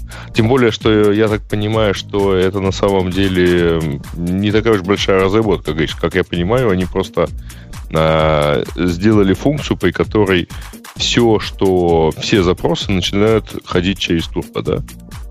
Ну, это не совсем турбо, нет. Они взяли, у них была там компания, которая занималась, они купили компанию, которая занималась поддержкой VPN э, своих собственных, mm-hmm. и, собственно, из этого, из этого сделали вот эту самую, как бы, типа VPN. На самом деле это не VPN, да, а примерно э, типа HTTP 2 прокси, условно говоря. Mm-hmm. Типа слово VPN в данном случае коммерческое, а не настоящее. Да. В общем, мальчики и девочки, когда вы в каком-то кафе, в Старбаксе, например, подключаетесь к Wi-Fi и думаете, что запустив оперу в безопасности, подумайте еще 34 раза, потому что там у вас в бэкграунде много чего ходит вне этой самой оперы интересного. Жень, да никто не думает про, то, про Starbucks и безопасность и так далее. Значит, месседж выглядит очень просто. Если вы в России хотите сходить на Pornhub, запустите оперу и идите на, куда вам надо. Ну, ну ладно. Ну и хорошо. Ксюша, твоя золотая минута. Swift 3.0. Это вообще, ну, О. про что? Это что? Это где? Вспомним, что он все-таки выпуск для не для обычных людей, а частично программистов. Ну, мне кажется, мы уже обсуждали все все моменты Swift, Swift 3.0. Ну, когда я так понимаю, что было... основной месседж это в том, что говорит, Swift 2.0 знаешь, знаешь, совершенно не то. Вообще не похоже, да. Но подождите, в Swift 3.0 я, может, я ошибаюсь, но для меня показалось главным акцентом, что он-то теперь настоящий большой и как бы серверный, и на, на Linux можно писать для него. И вот-вот еще и на винде можно будет. Мы же это уже обсуждали, нет? Ну, может да, мне кажется, что все про Swift 3.0 мы уже обсуждали, когда вот на ВВДЦ были все анонсменты. Мы прошли угу. Ну, а ты, ты, там, ты нам скажи в двух словах, от чего надо, ну, сейчас же все-таки повод есть, представила, то есть он вышел уже, да, вот официально вышел. Его можно откуда-то за, закачать и как-то пользоваться, видимо. Так его можно было пользоваться уже давно. Ну, то есть не надо его ниоткуда закачивать. Можно просто Xcode новый поставить и писать на Swift 3.0. И самое главное, вот, вот что-то должно быть самое главное. Вот если ты меня ночью разбудишь, спросишь, что было, когда Java 8 вышло самого главного, я тебе скажу. А я ну, тебя спрашиваю, нам, что? я тебя спрашиваю, что Java стала полуфункциональным языком программирования в этот момент. У нее появились разные... Полуфункциональным это анонимные Пол... функции, которые имплементированы через анонимные нет, нет, классы. Нет, нет, нет, Ксюша, это означает, что она функционирует. Да? Наполовину функционирует, очень просто. Это означает, что у них появился специальный синтаксис для лямбд, появились разные функциональные приблуды на уровне библиотеки, появились некие изменения э, такие концептуальные, которые позволяют такие штуки сделать, разные дефолтные методы в интерфейсах и всякое прочее. Там понятно было, что это, понятно к чему и как это поменяло экосистему программистов. Разделили их на два неравных лагеря. Те, кто может, и те, кто не может. А в Swift Подожди, чего? Три. вопрос ты используешь лямбды прям серьезно? Ты не боишься, что они тебе увеличивают количество классов? Потому что у тебя все, все проекты вот маленькие микросервисы. Просто всех, кого я знаю и с кем я разговаривала, у кого большие проекты, ну, может быть, это с мобильными связано, с мобильной разработкой на Java, никто не использует, потому что, ну, это ж кошмар какой-то. Парочку лямбд написал, и количество классов увеличилось. А количество классов тебя волнует по причине? По причине дебажить невозможно, когда у тебя классов очень много в мобильном приложении. И я прям даже не понимаю, что ты классами называешь. Ну да, они типа... Ну, объекты. Появляются объекты с переопределенными там методами, которые все это скрыто. Как, как ты туда даже попадаешь во время дебагинга? Как ты видишь, что это класс? Чем надо так я дебажить, о... чтобы понять, что это был класс? Очень просто, у тебя дебаггер падает. То есть тебе не надо, тебе не надо попадать. Просто при, как бы, при каком-то трэш-холде, когда ты пытаешься отдебажить мобильное приложение, при каком-то количестве классов у тебя просто дебаггер падает. Ну, Все. И... А, не, не надо их видеть нигде. Нет, ты для меня вообще загадками говоришь. То есть кто-то пишет на Java мобильное приложение, а ты думал на, на андроиде, на чем пишет? Под а, Android, на чем андроиде, на андроиде. Погодите, а почему же она падает, падает внутри, если там та же самая прекрасная идея есть? которая Ну, у всех не падает, а у них да. падает. И Android Studio есть, которая почти что идея. Нет, ну просто как бы количество классов это проблема. И тебе говорят, что я- на, на Android нет Java 8, я тоже об этом слышал. Нет, что ну ты нас обманываешь? Ладно, ну, допустим, ну просто создание какого-то большого количества классов, а лямбды это будут, э, они тебе будут увеличивать количество классов очень быстро. То есть ты не можешь так же, как на iOS, везде использовать блоки, где ты бы хотел. Ну, блоки это лямбды, Э, которые капчурят все подряд. Эм, Какая-то надуманная проблема, видимо, связана с конкретной спецификой дебагинга. Я не понимаю, с чем она связана. Но, во-первых, Ну, меня она далека. нету. Тебя не волнует количество классов, и ты никогда не встречался с такой проблемой, да? То есть у Нет, тебя нет. Ну вот порядок, например, количество классов в твоем приложении, ты, наверное, даже не знаешь, если у тебя не- было такой проблемы. Ну, видимо, ты имеешь в виду количество экземпляров, количество объектов, да? да, да, да, Ну, объектов. количество объектов начинает волновать, когда у тебя какая-то активная работа с кучей происходит и всякое прочее такое. И, в принципе, mutability э, не лучший друг э, сборщика мусора, это факт. Но это не так, чтобы прямо с лямбдами связано. То есть это не главное то место, которое генерит вот этот мусор, который потом надо убирать.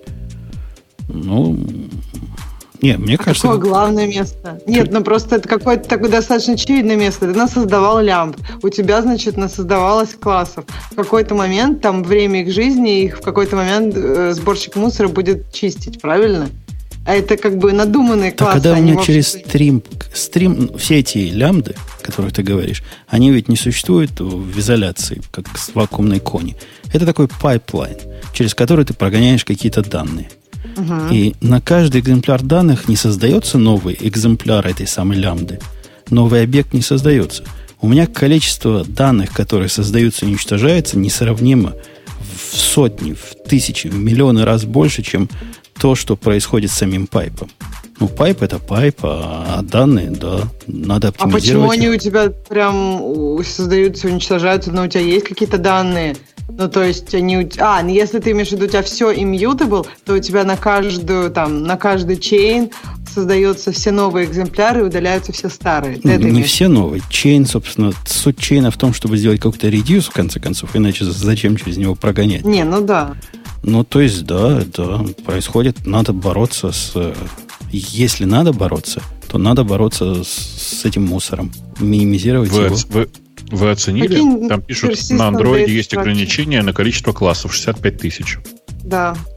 Да, и на самом деле, когда подходишь к этому ограничению, у тебя начинаются проблемы. То есть не, одно дело ограничение, другое дело, что когда ты в каком, ну, когда у тебя много классов, это проблема. Ну, понятно. То есть ты- это только мне кажется жестью, да? 60 Не, я понимаю, почему так происходит. переполнился юинт. Ну, типа того. Ну да, ну да. И причем он, разрядов в нем еще мало. Как, как в 16 веке, как были юинты. Вот такой у них там, судя по всему. Короче, мне кажется, это бред. Я же говорю вам, у нас на мобильной разработке все как в 16 веке, а- а вы не верили. Это не, Не, не, так, Ксюш, у вас Ксюш, сервера. у вас на мобильном все как в 16 веке. На, э, в смысле, на фронтенде, в смысле, у верстаков в браузере все как в 12 веке. И только мы с Женей живем в области прогресса. Это правда. И, и- Мы и надеемся, нас- что мы к вам прогресс тоже принесем. Да, Ну, в общем, обратно. про, про новый Swift, если мы хотим поговорить, то, наверное, самое большое, ну, то есть одно из самых больших изменений, это действительно, что для работы на Linux Swift не нужен Objective-C Runtime, это первый большой, это то, что, наверное, меняет э, как бы пла, ну, то есть меняет такую то, что Swift, то, что как Swift хочет себя показывать. То есть Swift больше не является просто языком для iOS, языком, который тесно связан с наследием Objective-C. Это язык новый, э, перспективный, и он, я так понимаю, метит в что-то большее. То есть в сервер-сайт разработку, в какой-то более широкий класс задач, нежели изначально планировалось. Э, Это первое. Второе, что, опять же, это тоже, наверное, в ту же сторону, Swift э, избавился от всяких э, NS и прочего, о котором мы говорили уже тоже много раз. То есть Swift э, теперь выглядит совершенно свободным от какого-то, опять же, наследия Objective-C. Очень много функций изменили название. Теперь он гораздо более консистентный с тем, что было. Раньше был такой часть Swift, а часть чего-то старого. Вот. Ну, то есть, наверное, это самые большие изменения, и они не совсем, я бы сказала, технологические. Как раз очень много технологических изменений оставлено на Swift 4, то есть там бинарная совместимость и так далее. То есть вот эти изменения, они, наверное, больше показывают идею, куда Swift будет развиваться дальше. А есть Там какие... в чате у нас уточняют, что не 65 тысяч классов, а 65 тысяч методов. Ну, в общем, тоже понятно. Да. Это, по-моему, еще хуже. Э, окей. Ну, а по-моему, это еще хуже. Это как-то прям совсем сурово. Небогато. Небогато в этом мире живется. Ну, ты видишь, я вообще забыл, что на Java пишут хоть какие-то мобильные приложения. Так что 65 это на фоне моей забывчивости. Ого. А скажи мне, Ксюшенька, Хотя, конечно, рынок серверов для тебя так же далек, далек, как был рынок серверов для программистного JavaScript, но вот как они рванули Как для своим... тебя рынок мобильных приложений или вообще да. реалии мобильных. Да, да, я не стесняюсь этого. И это я к тому, что происходит ли со Swift то, что произошло с Java, когда все э, программисты фронтендов гордо рванули на Node.js писать серверную часть. Swift ваш а... кинулся в эту сторону? Мы теперь себе и бэкэнд напишем, говорят разработчики мобильных приложений, засучив рукава. Ну, понимаешь, есть люди, которые раньше бэкэнд на Objective-C писали. Такие люди, да, я думаю, пишут на Swift и бэкэнд сейчас. Мне кажется, что не произошло такой прям волны, как с Node.js. Э, просто потому, что, мне кажется, людей, которые на JavaScript пишут, намного больше, в принципе, чем которые пишут на Swift. Ну, и погоди, у, кажется... у вас же огромный рынок этих твоих коллег, которые и игрушки себе пишут, а игрушки обычно современные, серверную часть. Мне кажется, для них это как раз, в отличие от JavaScript программистов, больше стоп, стоп. смысла имеет. Игрушки, если мы говорим про игрушки, то это все равно C++, это OpenGL, это C, и люди, которые, ну, то есть бэкэнд, они будут совершенно рационально выбирать технологии для бэкэнда. Что им удобнее, то они и будут использовать. То есть такие люди, они, мне кажется, не, свя... не завязаны на какую-то одну технологию. То есть мне кажется, что сейчас нет такого какой-то большой волны. Появляются библиотеки для того, чтобы писать на свифте, которые больше связаны с бэкэндом. Но то есть я, я не вижу чего-то такого в комьюнити, что очень много бэкэндов, и это как-то очень сильно идет. Мне кажется, сама, само распространение свифта внутри iOS-разработчиков, оно гораздо активнее идет, чем вот выход свифта за пределы мобильной разработки. Окей, okay. в общем, это бравая идея перейти на, на серверную часть, похоже, пока остается бравой идеей. Последнее, грустное, чтобы на грустной ноте закончить. Мы сегодня такие вялые, грустные. Readability все. То есть угу. все закрывается. Закрывается ну. Ну. Readability и, и, и все. 30 сентября Но все при этом их парсер остается работать. Слушайте, Но... а мы это разве не обсуждали уже? Обсуждали, обсуждали, обсуждали. Было, Больше было. того, ты даже как раз радовался тому, что парсер остается работать. А, окей. Ну, я, по-моему, упоминал, что пришло от них письмо. Темы такой не было. А теперь угу. тема появилась. Вот. Ну, в общем, готовьтесь. Закрывайте, переносите букмарки свои все. А вообще о чем это нам говорит? О победе okay. хипстеровских решений всяких. Не, не, Pocket это тоже для чипенцев. Pocket тоже ждет тяжелая судьба. Вот этот другой, как он называется, Бабук, скажи. Где картинками все. Подожди. А, Пинтерес. Пинтерес, да. Пинтерес Ну, которые купили Instapaper. Ты это имеешь в виду? Ну да, вот, вот они, они останутся одни. И не останется ничего, кроме, кроме Пинтереса. Так что готовьтесь. готовьтесь. Пинтерес же не совсем по ссылочкам. Пинтерес же больше по картиночкам. Почему ты считаешь, что это одно и то же? А потому что сейчас потому никому что тексты не нужны уже. Во-первых, они Instapaper купили, а во-вторых, кому надо что-то какие-то буковки, когда есть картинки. В крайнем случае, так, поверх видишь, картинки умирает... напечатал буковок, и будет тебе вот новость. Да. Э, окей, такая грустная ну, вообще, новость. на самом деле, если вы помните, у Readability в, в основе было, была не идея того, что они э, в них можно читать. Они же запускались, на самом деле, не для этого. У них э, внутри лежала идея, что э, ты подписываешься на их сервис, платишь какую-то сумму, а они эту сумму распределяют среди авторов тех статей, которые ты читаешь. Да, да, Помните? была такая безумная идея. По-моему, было да, понятно всем, и... кроме авторов этой идеи, что идея мертворожденная. Ну, вот теперь это, видимо, понятно даже авторам идеи. Потому что, кажется, больше никакого способа добыть денег они не придумали. А какая причина? И я помню, Бобок, ты прав, я радовался. А какая причина, почему они не закрыли? То есть официально они закрывают двери 30 сентября, а Readability Parser API остается. Они на это ставку какую-то делают? Они считают, что это продукт? Может, там есть какой-то да, ну. клиент? Я думаю, что есть какой-нибудь большой клиент просто и все. И для него он держит. Ну, ладно. Ну, ладно. Подождем, пока совсем закроется. Я думаю, это тоже не за горами. Это всего лишь отсроченная смерть. Это как раз похоже на вынос стулья в продажу компьютеров. И две с половиной коллеги, которые остались, чтобы за свет платить, поддерживают этот самый API, пока за него есть там кому платить. Э, тема наших слушателей. Угу. Ну, первая тема это про... Сейчас, секунду, я тут отсортирую по, по лучшести.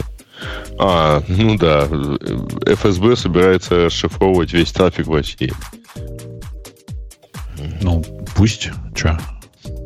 Mm. Мне всегда кажется, что люди, которые там этим занимаются, это люди, которые по определению немножко, чуть-чуть, как бы это сказать, опоздали. В том смысле, что, э, ну вот смотрите, сейчас они будут придумывать новые средства для э, того, чтобы э, следить за трафиком но э, типа трафик, трафик потихонечку весь уходит в HTTPS и довольно быстро окажется весь там. Ну, типа за следующий год-полтора они придумают, как следить за HTTPS. За это время все уедут на HTTP 2, который по умолчанию TLS. Погоди, ну, и, а они, они, так... они же эта идея в том, что они хотят ну, делать этот самый прокси с, со своими сертификатами. Да, конечно. Это, но, против смысле, это же работает, раз, это, раз. это работает против SSL, не работает против, против HTTPS 2, HTTP 2. Очевидно. Ну, то есть, как бы оно работает. Просто работает оно таким специфическим образом. Что вам надо согласиться с э, несекьюрным сертификатом, правда? Ну да. Угу. Или, или они заставят всех, э, как это помните, этот ну, пакистанский вирус-то. А, так ну как да. образования мне не хватает. Это афганский вирус был. Да, прости, пожалуйста, афганский, конечно. Да мне кажется, это можно тех, те, организационно проще сделать. Об, обязать всех, э, кто продает новые компьютеры, его предустанавливать вместе с ОС. Ты это знаешь, проще обязать всех, проще обязать всех, кто выпускает браузеры. Согласиться с этим. Ну, не, это, это опять же половинчатое решение, типа как в опере VPN. Надо, надо, надо круто. Надо установил сертификат и все. И проблем Я думаю, Гриша, близко твое, твоя мечта о паспортизации всего населения с выдачей ну, сертификата. Ты знаешь, он там в, пишут, в Казахстане все заставляют ставить бесплатный сертификат. Ну да, э, как бы слухи я эти слышал, но кажется, уже всех, э, в смысле, уже было выпущено опровержение, что все это на самом деле не так, а все по-другому. Я сам деталей, деталей не знаю, я просто не помню. Я на Хабре а. видел обсуждение, вроде как появился у них на каком-то государственном сайте вот этот э, про, про то, что всем поставить сертификат, а отключим воду. Но сразу пропал. Слушайте, ну я думаю, что это все довольно просто решат. Ну, типа скажут, что, ребята, если вы хотите пользоваться госуслугами, вот, пожалуйста, поставьте обязательно этот сертификат. А госуслуги штука очень удобная, правда очень удобная. Настолько удобная, что в большинстве стран мира я как бы не понимаю, как люди без этого живут. А, а тут, ну, просто взял и присоединился, если поставил сертификатик, и сразу у тебя все заработало. А без этого госуслуги не работают. Погоди, ну, погоди, а, и... а что, я прям про большинство стран мира. Я вот в другой же стране мира. А какие мне услуги нужны на государство, что мне для этого нужен был специальный? Ну, смотри, ну, э, Жень, ну, в смысле, если очень коротко, ну, типа, э, оплата, оплата, оплата коммуналки, оплата налогов, э, просмотр своего налогового состояния, вот это вот все, понимаешь? Я могу, знаешь, что сказать? Я как человек, который пользовался и госуслугами, и сейчас в другой стране, там действительно удобно, что все просто в одном флаконе. То есть, например, я не знаю, что-то с ГАИ, даже там записаться на права. Тут ты идешь, ищешь какой-то региональный сайт, он в Сиэтле будет один, в одном штате будет один, в другом штате будет другой, и то же самое там ну, так, налоги. Так он же не государственный, что что хочет? Он ну, же, он же да, на уровне да, штата да. или даже на уровне графства, ну, оно разное. Да, но Слушай, ну подожди, но можно же было бы сделать какую-то общую систему и какие-то тоже предоставлять API для того, чтобы там у штата тоже было... То есть вот это делает сам штат, но все равно он предоставляет какие-то Я технически с трудом понимаю. Количество вот этих мест, я не знаю, может, это наша специфика, в которых надо ходить разных мест. Оно вообще велико, и этим занимаются разные компании – Некоторые компании как-то связаны со штатом, некоторые как-то с государством. Вот единственное место, где я с государством перекаса... прикасаюсь, это э, налоги.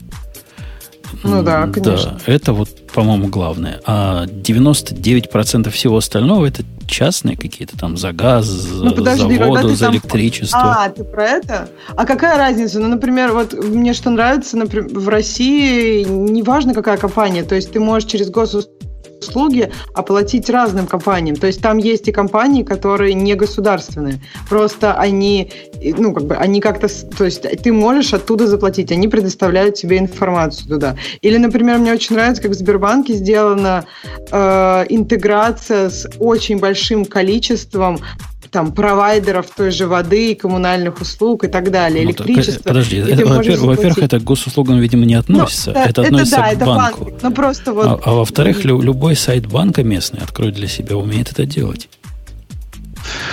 Слушай, а, Жень, Женя, ты, ты, ты правда просто не, не видел, насколько сейчас разрослись госуслуги. Это такая штука, в которую, ну, типа, реально, минимум раз в год ты захочешь туда заходить. Угу. При этом, при этом оно, ну, оно правда сейчас работает очень круто. Ну, в смысле, оно прямо работает. Это не, как бы, не потому, что я тут живу, а потому, что мне иногда приходится этим пользоваться. Там тупо, я не знаю, там штрафы посмотреть в, в, в ГАИ, посмотреть свою налогу, налогу, налоговую задолженность. Я задолбался, правда, там есть такой забавный баг. Ну ладно. В смысле, я который год уже торчу государству 6, 6 копеек. Кстати, э, про налоговую, да. по-моему, гораздо, гораздо э, данные более обновлены на, сам, на сайте самой налоговой. Ты знаешь, То есть там... Это меня удивило. Может быть, оно сейчас уже срослось? Нет, вот нет, оно, знаю, оно сейчас там... пушит, оно сейчас пушится, информация из налоговой пушится регулярно. Конечно, для того, чтобы пройти на сейчас э, для того, чтобы получить больше информации, должен пройти на сайт налоговой. Тут есть один важный момент. Но авторизация это по-прежнему через госуслуги. И ну, поэтому государство может очень легко сказать, ребята, если вы хотите пользоваться госуслугами, ну, пользуйтесь, как бы, ради бога, поставьте вот сертификатик. Подожди, а ты правда думаешь, что большинство людей, которые в России пользуются интернетом, пользуются госуслугами. Мне все-таки кажется, что госуслуги там... это больше большие города. То Дорогая, есть, если не, не, мы... меня это не очень волнует. Там есть вот такая хорошая формулировка. 40 миллионов аккаунтов. Ну, вообще, То, что я, это Ксюша, аккаунты заведены, не значит, что ими пользуются. Ксюша, что права, я, я тебе, права. как начинающему республиканцу, скажу, что это плохая идея. Это централизация. Это попытка взять государству контроль или предоставить услугу и таким образом взять контроль над вещами, которые нечего государству лезть. Мне не надо государству я... между мной и моей оплатой, не знаю, коммунальных платежей, если бы у меня такие были тебе не надо. Ну, мы же сейчас что обсуждаем-то? Можно ли это, можно ли так, таким образом через госуслуги протолкнуть сертификат в... Можно, э, можно. Бобок, народ? С этим все можно. согласны. Мы, по-моему, же сейчас обсуждаем, насколько... Ну, подожди. То есть, Жень, ты считаешь, давай возьмем, что это не государство. Если не государство, это удобно, Слушайте, что ну, многие что... вещи ты можешь сделать в одном... То есть, все Подождите. вот эту ерунду, которая... Ребята, как новость не про это вообще была. Да мы от новости новость уже давно отошли. Про... Не, от новости это мы уже понятно, отошли. Ну, на всякий всякий случай. А, можно я вам это подолью чуть-чуть дегтя в это дело? Значит, это все здорово, когда речь идет о том, что вы в электронном виде можете получить там от государства, там, я не знаю, справку, документы и так далее и тому подобное. А, но вот тут э, Женя вас справедливо может спросить, а нафига, собственно, нужно получать эту справку? И почему Жень, получать знаешь, его от государства что... нужно? Нет, ты знаешь, что в интернете очень легко гражданину России получить справку о том, что он несудимый. Слушай, а ты, а ты пользовался? Я вот про Нет, такие справки Богу, про я- несудимый я... не знаю, но там, по-моему, насколько я понимаю, там особо каких-то справок и какой-то вообще такой серьезной информации, от- по-моему, все равно отправят в настоящее место. Ты можешь ее заказать, но чтобы ее получить, ты, скорее всего, что-то нужно Я тебе имею в виду другое, что а, м, это, конечно, очень здорово, что оцифровываются государственные услуги там, государ- и какие-то государственные действия, но гораздо более важно то, что многие из этих действий не имеют смысла или являются, вообще говоря, ну, отрыжкой далеко не современной действительности. Ну, Сереж, слушай, а ты же понимаешь, что с, с- с этой несовременной действительностью нужно бороться разными способами. Ну, в смысле, как бы здесь происходит такая своеобразная борьба. И я на своем опыте, вот просто я недавно получал э, заново паспорт гражданин России, а перед этим я получал загран. И я просто вижу, каким образом госуслуги жестко, конкретно, как бы это сказать, женят всех э, сотрудников, которые вот привыкли работать по- по-старому и все такое. Потому что у них есть норматив, за который они должны уложиться, обслужить э, человека, который э, пришел через госуслуги, например. По-другому нет, а через госуслуги обязаны уложиться в определенный срок. И по этой причине мне, например, паспорт, который положено было вообще приходить три раза, сделали за, один- за по сути за один визит. Подожди, с госуслугами почему три раза? Потому что, потому что подача заявления, потом тебе нужно будет принести еще фотографию, напомню, потому что фотография как бы у нее Подожди, ее делают, требования. ее делают же там прямо. Это фотография. Да-да, но в смысле, принести это в смысле, в смысле, если ты ее не делаешь там. Ну, короче, там это такой процесс. Ты сейчас про загран говоришь, да, Ксюш? Ну, я делала загран, да, то есть ты приносишь Я документы, про потом гражданский, нет, нет, я про гражданский паспорт. А я там про гражданский граждан-. Гражданский же даже легче, его делают прям на месте практически. Ну, гражданский не сложнее, потому что у тебя есть несколько справок, которые фактически так или иначе требуют запроса в соответствующие органы. Например, в случае с девочками это не актуально, например, в военкомат. А, И поэтому это требует не- нескольких визитов. А, Я, я не удивляюсь, что я не понимаю плюсов вот этого. Ты рассказываешь в системе, которая создала вокруг себя большую бюрократию, как теперь она успешно с этим борется. Не-не, Жень, ну, конечно, у вас не, вообще не, такой как проблемы эта нет. вся У вас бюрократия людей- переведена в электронную форму. Вот. Да нет, ребят, слушайте, ну о чем, о чем мы говорим сейчас? Ну, слушайте, вы так говорите, как будто бы в, в реальности этой проблемы нет. Жень, ты же помнишь, как в, в Америке большая часть американцев получают паспорт? Какой паспорт? Когда они, его- ну, типа, когда они решают вдруг его получить, Ну, паспорт. ну, заграничный паспорт, другого не бывает. Да, заграничный, заграничный, заграничный. Ну, Это по-прежнему такой же неприятный геморрой, как и у нас. Типа, это, это целых два визита в неприятное место. Не-не-не, Нет, щас- это, один, проще, это да. один визит, Бобук, на почту. На почту. Да, и все. да. И, под- после этого приходит тебе Да. он в конвертике.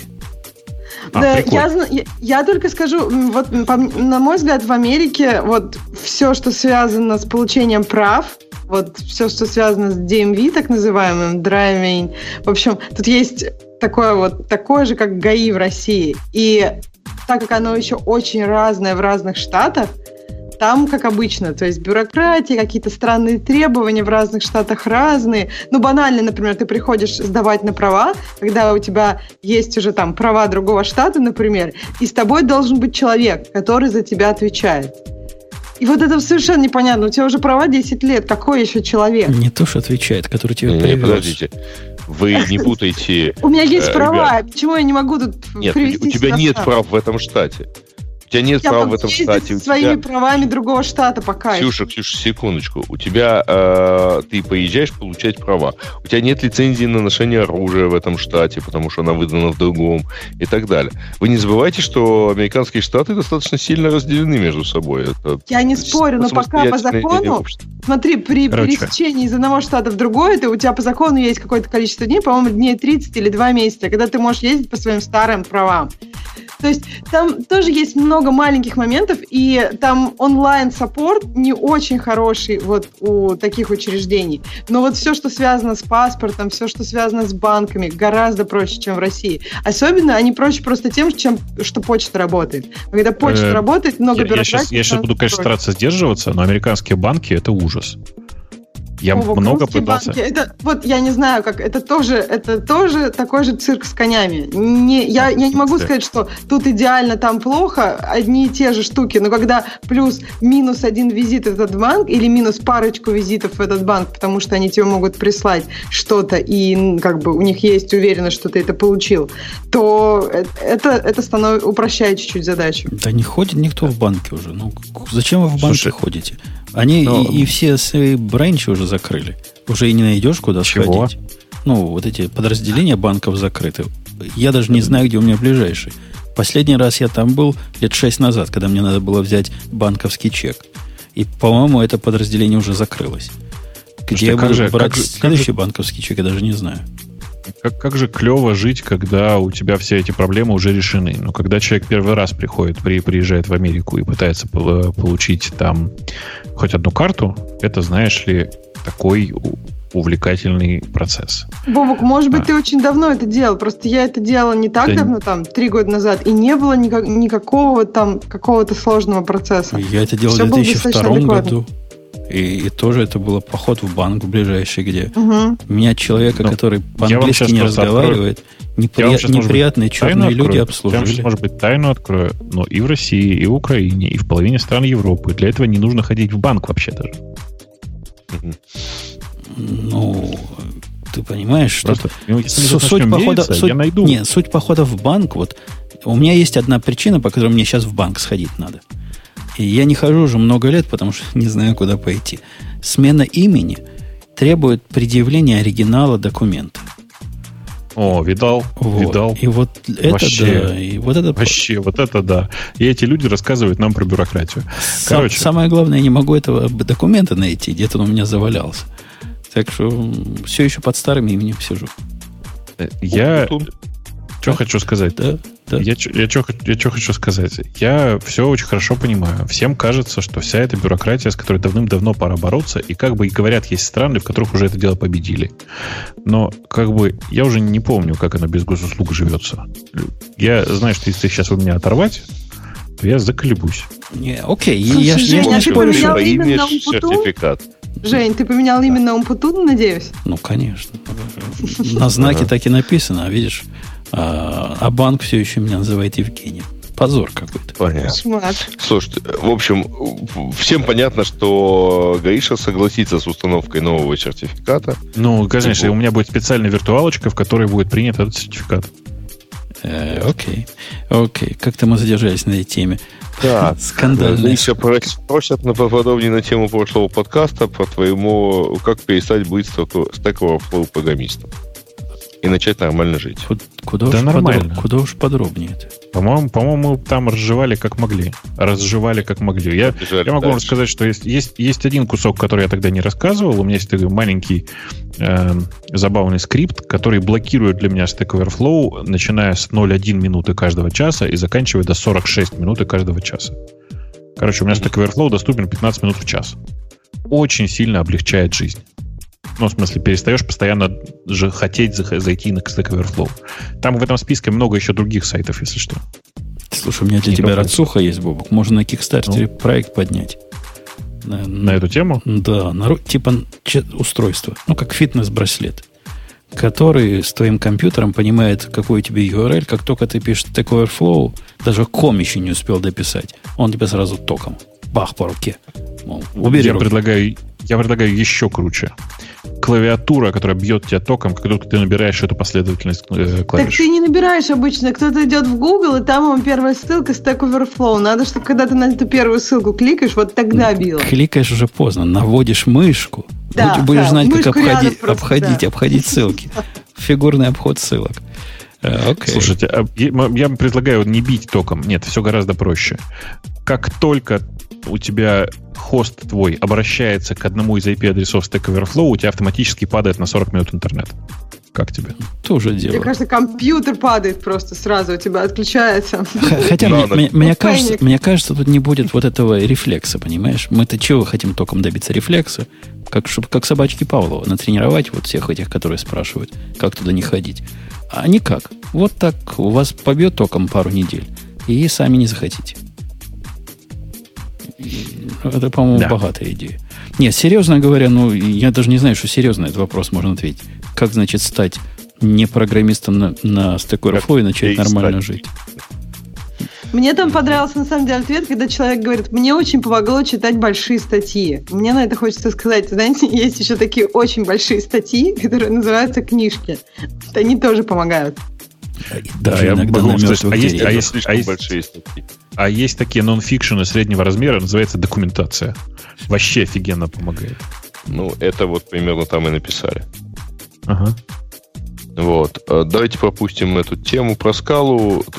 Второй TypeScript появился. Ты что ж пропустить? Там, там шикарный совершенно тред на Query был. Чувак написал... Просто никто, кроме тебя, не читал, да. Написал ага. ссылку на статью, где провел такие странные статистические исследования э, под, про тренды и про все прочее. И выяснил две вещи, что Groovy, значит, растет как не в себя, а скала плоская. Плоская, плоская, совсем плоская. И, so никуда, и никуда не растет. И, и задал этот вопрос, я не знаю, автор ли статьи или просто интересующийся на Quora. Ему там Quora прямо такой пристойный форум. Без мата, не в стиле Reddit, а прямо как, как нормальные люди. Мы объяснили, что он полнейший автор статьи, полнейший идиот. Ну, с цифрами в зубах и с личным опытом. Угу. Ну, все равно кроме тебя на... не читал. На Коре меня удивляет, как много достаточно, как я не знаю, грамотных людей собирается. То есть там как-то действительно ответы содержат прям мысли часто. Ну, там надо не забывать, с чего начиналась Квора. Она начиналась на самом деле с, э, с того, что там отвечали очень вполне себе солидные люди. И там, по-моему, Гриш, а это, по-моему, бывшие гуглеры, да, сделали, собственно, сайт? Ну да, это кто-то из, э, из продуктов гугловских сделал, не из технарей. Да, там изначально была такая, знаете ли, очень крутая тусовка, и как-то там туда подтягивались. Не очень понятно, как они, за счет чего они продолжают жить. Но вообще там это такой, ну, не Stack Overflow, но такой очень элитарный Reddit, я бы сказал. А для меня удивительно, почему вообще они есть, вот как правильно ты, Грей, сказал. Даже на фоне Reddit, и, а уж на фоне Stack Overflow, но это еще один такой же вопрос-ответ сайт. Ну, Reddit, конечно, а... не про то, но, но в том числе и про это. Ну, ты знаешь, на самом деле я помню наш скептицизм на тему того, что вот они открылись и, и давайте посмотрим, сколько они проживут. Но я не понимаю, на, на самом деле, за счет чего они продолжают жить, но они продолжают. Окей. Okay. Ну, ты хотел про TypeScript 2 вдруг поговорить. Ну, ты меня прямо удивил своей борзостью, Грей. Я, ну, расскажи не нам. Даже, я не то, чтобы хотел поговорить, я предлагал пропустить тему про скалу, ты не путай. Okay. Вот. вот мы ее не пропустили, и я теперь уже даже не знаю, что сказать. А теперь думаешь пропустить про TypeScript. Бобук, ты про TypeScript что знаешь? Это вообще о чем? Э, это такой э, суперсет от JavaScript. Э, даже по-другому скажу. Суперсет, наверное, даже от шестого ECMAScript с попытками, ну, 15-6 с попытками скорее, давай, давай скажем так, направить развитие JavaScript в нужную сторону. Это сейчас имха мое, я не готов сказать, что вот оно прям так и происходит. То есть такой, знаешь, типа современный JavaScript сделать. Э, окей. Okay. А для тех, кто в танке, как я, которые понимают, что JavaScript это что в браузере всякие кнопочки бегали и снежинки летали. А, а в каком браузере TypeScript 2 работает? Ни в каком. Он компилируется в обычный JavaScript, если надо. Это как кофе скрипты и, ну, и, ну, типа того. и аналоги. Погоди, да. погоди, погоди, погоди. С этого места подробнее. То есть это штука, которая кросс-компилируется в JavaScript, правильно? В обычный JavaScript mm-hmm. компилируется, Окей, okay. да. а ты сказал, ну, если да. надо. А если не надо? Это как, если ну, не надо? В, э, в смысле, ну, типа, можно себе... Ну, оно все равно кросс-компиляция работает. Но просто многие TypeScript используют на серверной стороне, и там как бы эта кросс-компиляция может быть прозрачной на ходу Стоп, стоп, стоп. А на серверной стороне это что? Это, это где? Ну, типа в ноде, в ноде где-нибудь. А, внутри, а в ноде самого. умеется внутри вот это TypeScript 2 поддерживается ну, тип, из коробки. Тип, тип, тип, тип того. Ну, просто ты можешь запустить TypeScript как, как скрипт сам по себе. На самом деле, в браузере чисто теоретически ты тоже можешь подгрузить там типа стаб, который э, компилировать будет на ходу при загрузке в браузер. Но anyway, это все равно кросс-компиляция, просто она не обязательно происходит в виде запустить из командной строки э, там типа интерп... кусок интерпретатора, который тебе все это скомпилирует JavaScript. Угу. А вот, это, вот эта кросс-компиляция в мире UI это вот нормальная, да? Так, так, так делает. С одного языка ну, высокого уровня на другой ну, язык высокого а уровня. SAS с лесом что делает? на самом деле. Ну, в смысле, это, Жень, так происходит, просто не надо думать, что кросс-компиляция происходит в язык высокого уровня под названием JavaScript. То есть она, конечно, происходит, просто этот JavaScript это не язык высокого уровня, это ассемблер высокого уровня, я бы так сказал. То есть, ну, в тот JavaScript, в который компилируется TypeScript и прочие звездочка скрипты, это чаще всего штука довольно близкая к ASP.js. То есть такой суперпроизводительный супер производительный сабсет JavaScript.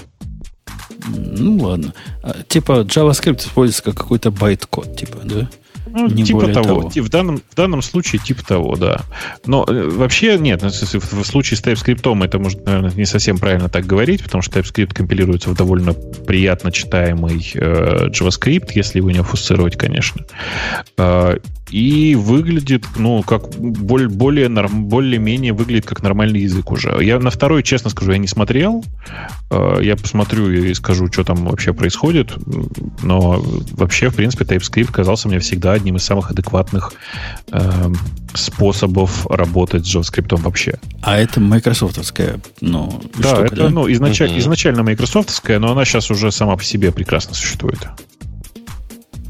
Окей. Okay. Ну, я смотрю на коды, которые там какие-то классы, прям проперти, прям как у больших все.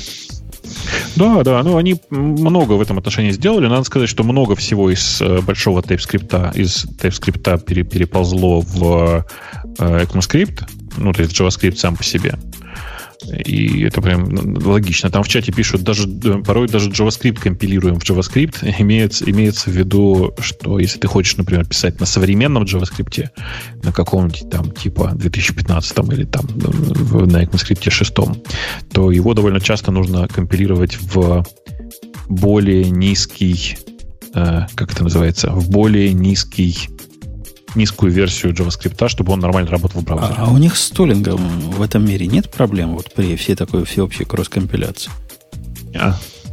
Там красиво все, там э, при компиляции в, внутрь компилируются такие хинты для э, инструментов, которые подсказывают, в какой оригинальной строчке это было, какой этот самый. Ну, в общем, все так довольно приятно сейчас.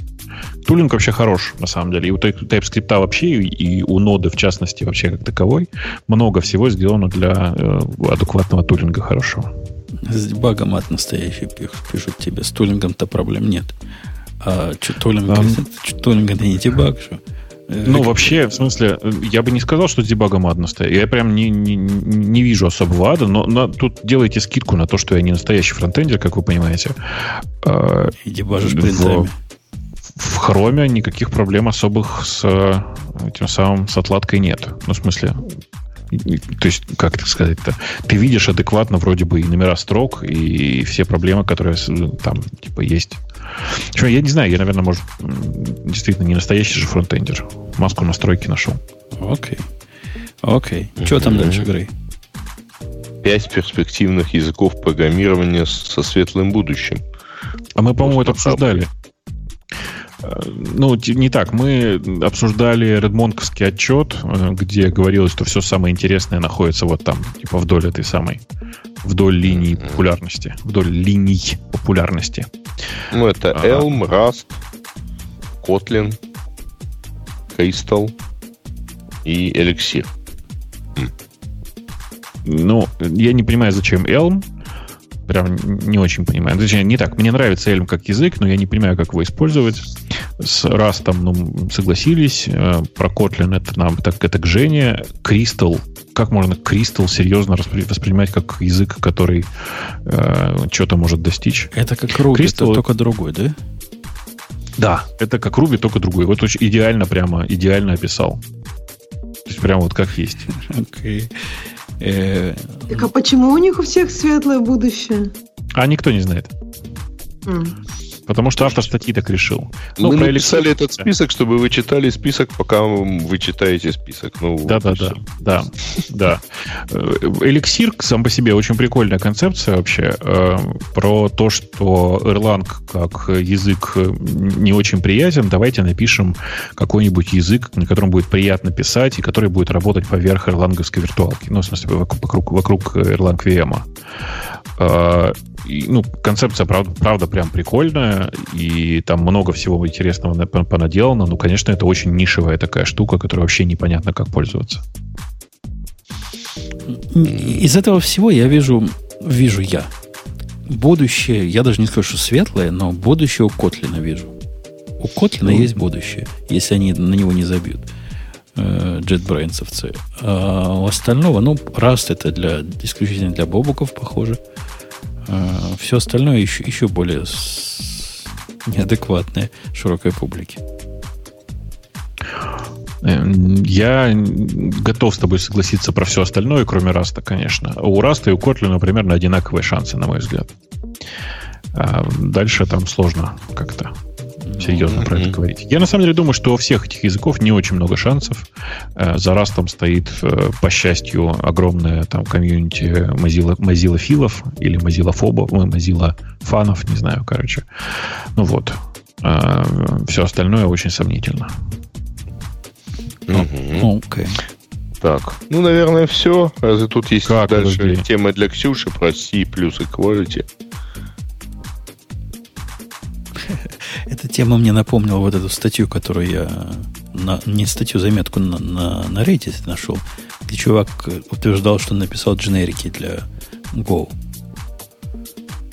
Не видел бы Мгм. ссылочку на это репозиторий? Не, Я видел не. твой твит, но не пошел смотреть э, по ссылке. Ну, это, это надо видеть. И статья у него, я не знаю, то ли он так хорошо придуривается, то, то ли он самом деле дебил. Но судя по вопросам, которые мне там задавали, кто написал, да это же костыль. Он сделал type dev, типа интерфейс G. И теперь в том месте, где ты писал слово интерфейс, открыть-закрыть, э, фигурные скобочки, ты пишешь G. Ну, на мой взгляд, это прикол. Потому что что это еще, может быть, кроме прикола? Но он так серьезно его продвигал на Reddit в дискуссии, и так все серьезно его поддерживали. Но кто поддерживал, явно прикалывались. А вот прикалывается ли автор, я, я даже и не знаю. Черт его знает, что в мире бывает. А вот про этот C для, для девочек. Ну, мне кажется, это очевидно, что автор прикалывается про C для девочек. Не, ну в данном случае, конечно, прикалывается, но интересная же логика. А что запретить надо в этом языке? А, во-первых, должно быть... э, Кстати, это не такая дурная идея, что булиан должен быть э, с тремя состояниями. Коренарный буллин. Ну да, типа, ну, это как, как это называется? Как такой maybe. Такая монада maybe какая-то. Нет, maybe это как раз тоже же дуально. Ну, то есть у тебя Ну. тебе нужно что-то на три. Maybe, а внутри. И почему-то вспомнилась старая А, шутка да, про то, что... буллин, отлично, да. Мне почему-то вспоминается старая шутка про то, что если бы все государства в мире были бы женщинами, то не было бы никаких войн. Просто большинство стран друг с другом и не разговаривало. В чате про- очень правильно пишут, бул должен быть монадой. Так, ну, maybe монады. Да, да, да, да, да, да. Да, я говорю, в смысле, в чате просто подтверждают, говорят, все так. А, видимо, в языке запрещены... э, Давайте сделаем чисто мужской язык, где будут гонады. Слышь? У- у не- в этом языке также еще нет констант и нет состояния. Потому что состояние, это- состояние это, это мужское, хорошо. это мужское, да. Правильно. Слушайте, там, там в чатике, знаете, э, прислали, э, как это, Pi сервер видели, да? Коробочку такую, которая идеально подходит для того, чтобы внутрь класть э, Raspberry Pi 3. Э, Я что-то не очень понимаю, а зачем люди все это покупают? Нет, давайте по-другому спрошу. Зачем люди вообще пользуются Raspberry Pi? Потому, потому ну, что прикольно. прикольно, да. Зачем, Не, не, зачем ну у меня их пять штук дома есть? Спроси. Не, Жень, Жень, Это подожди, сейчас. особый случай, да. Как, как ты можешь пользоваться железкой, у которой э, Wi-Fi и Ethernet через USB? Нет. Через USB 2. Что нет? Да. Подожди, вот ты имеешь в виду третий Raspberry? Потому Да что нет. во, во втором Wi-Fi вообще нет.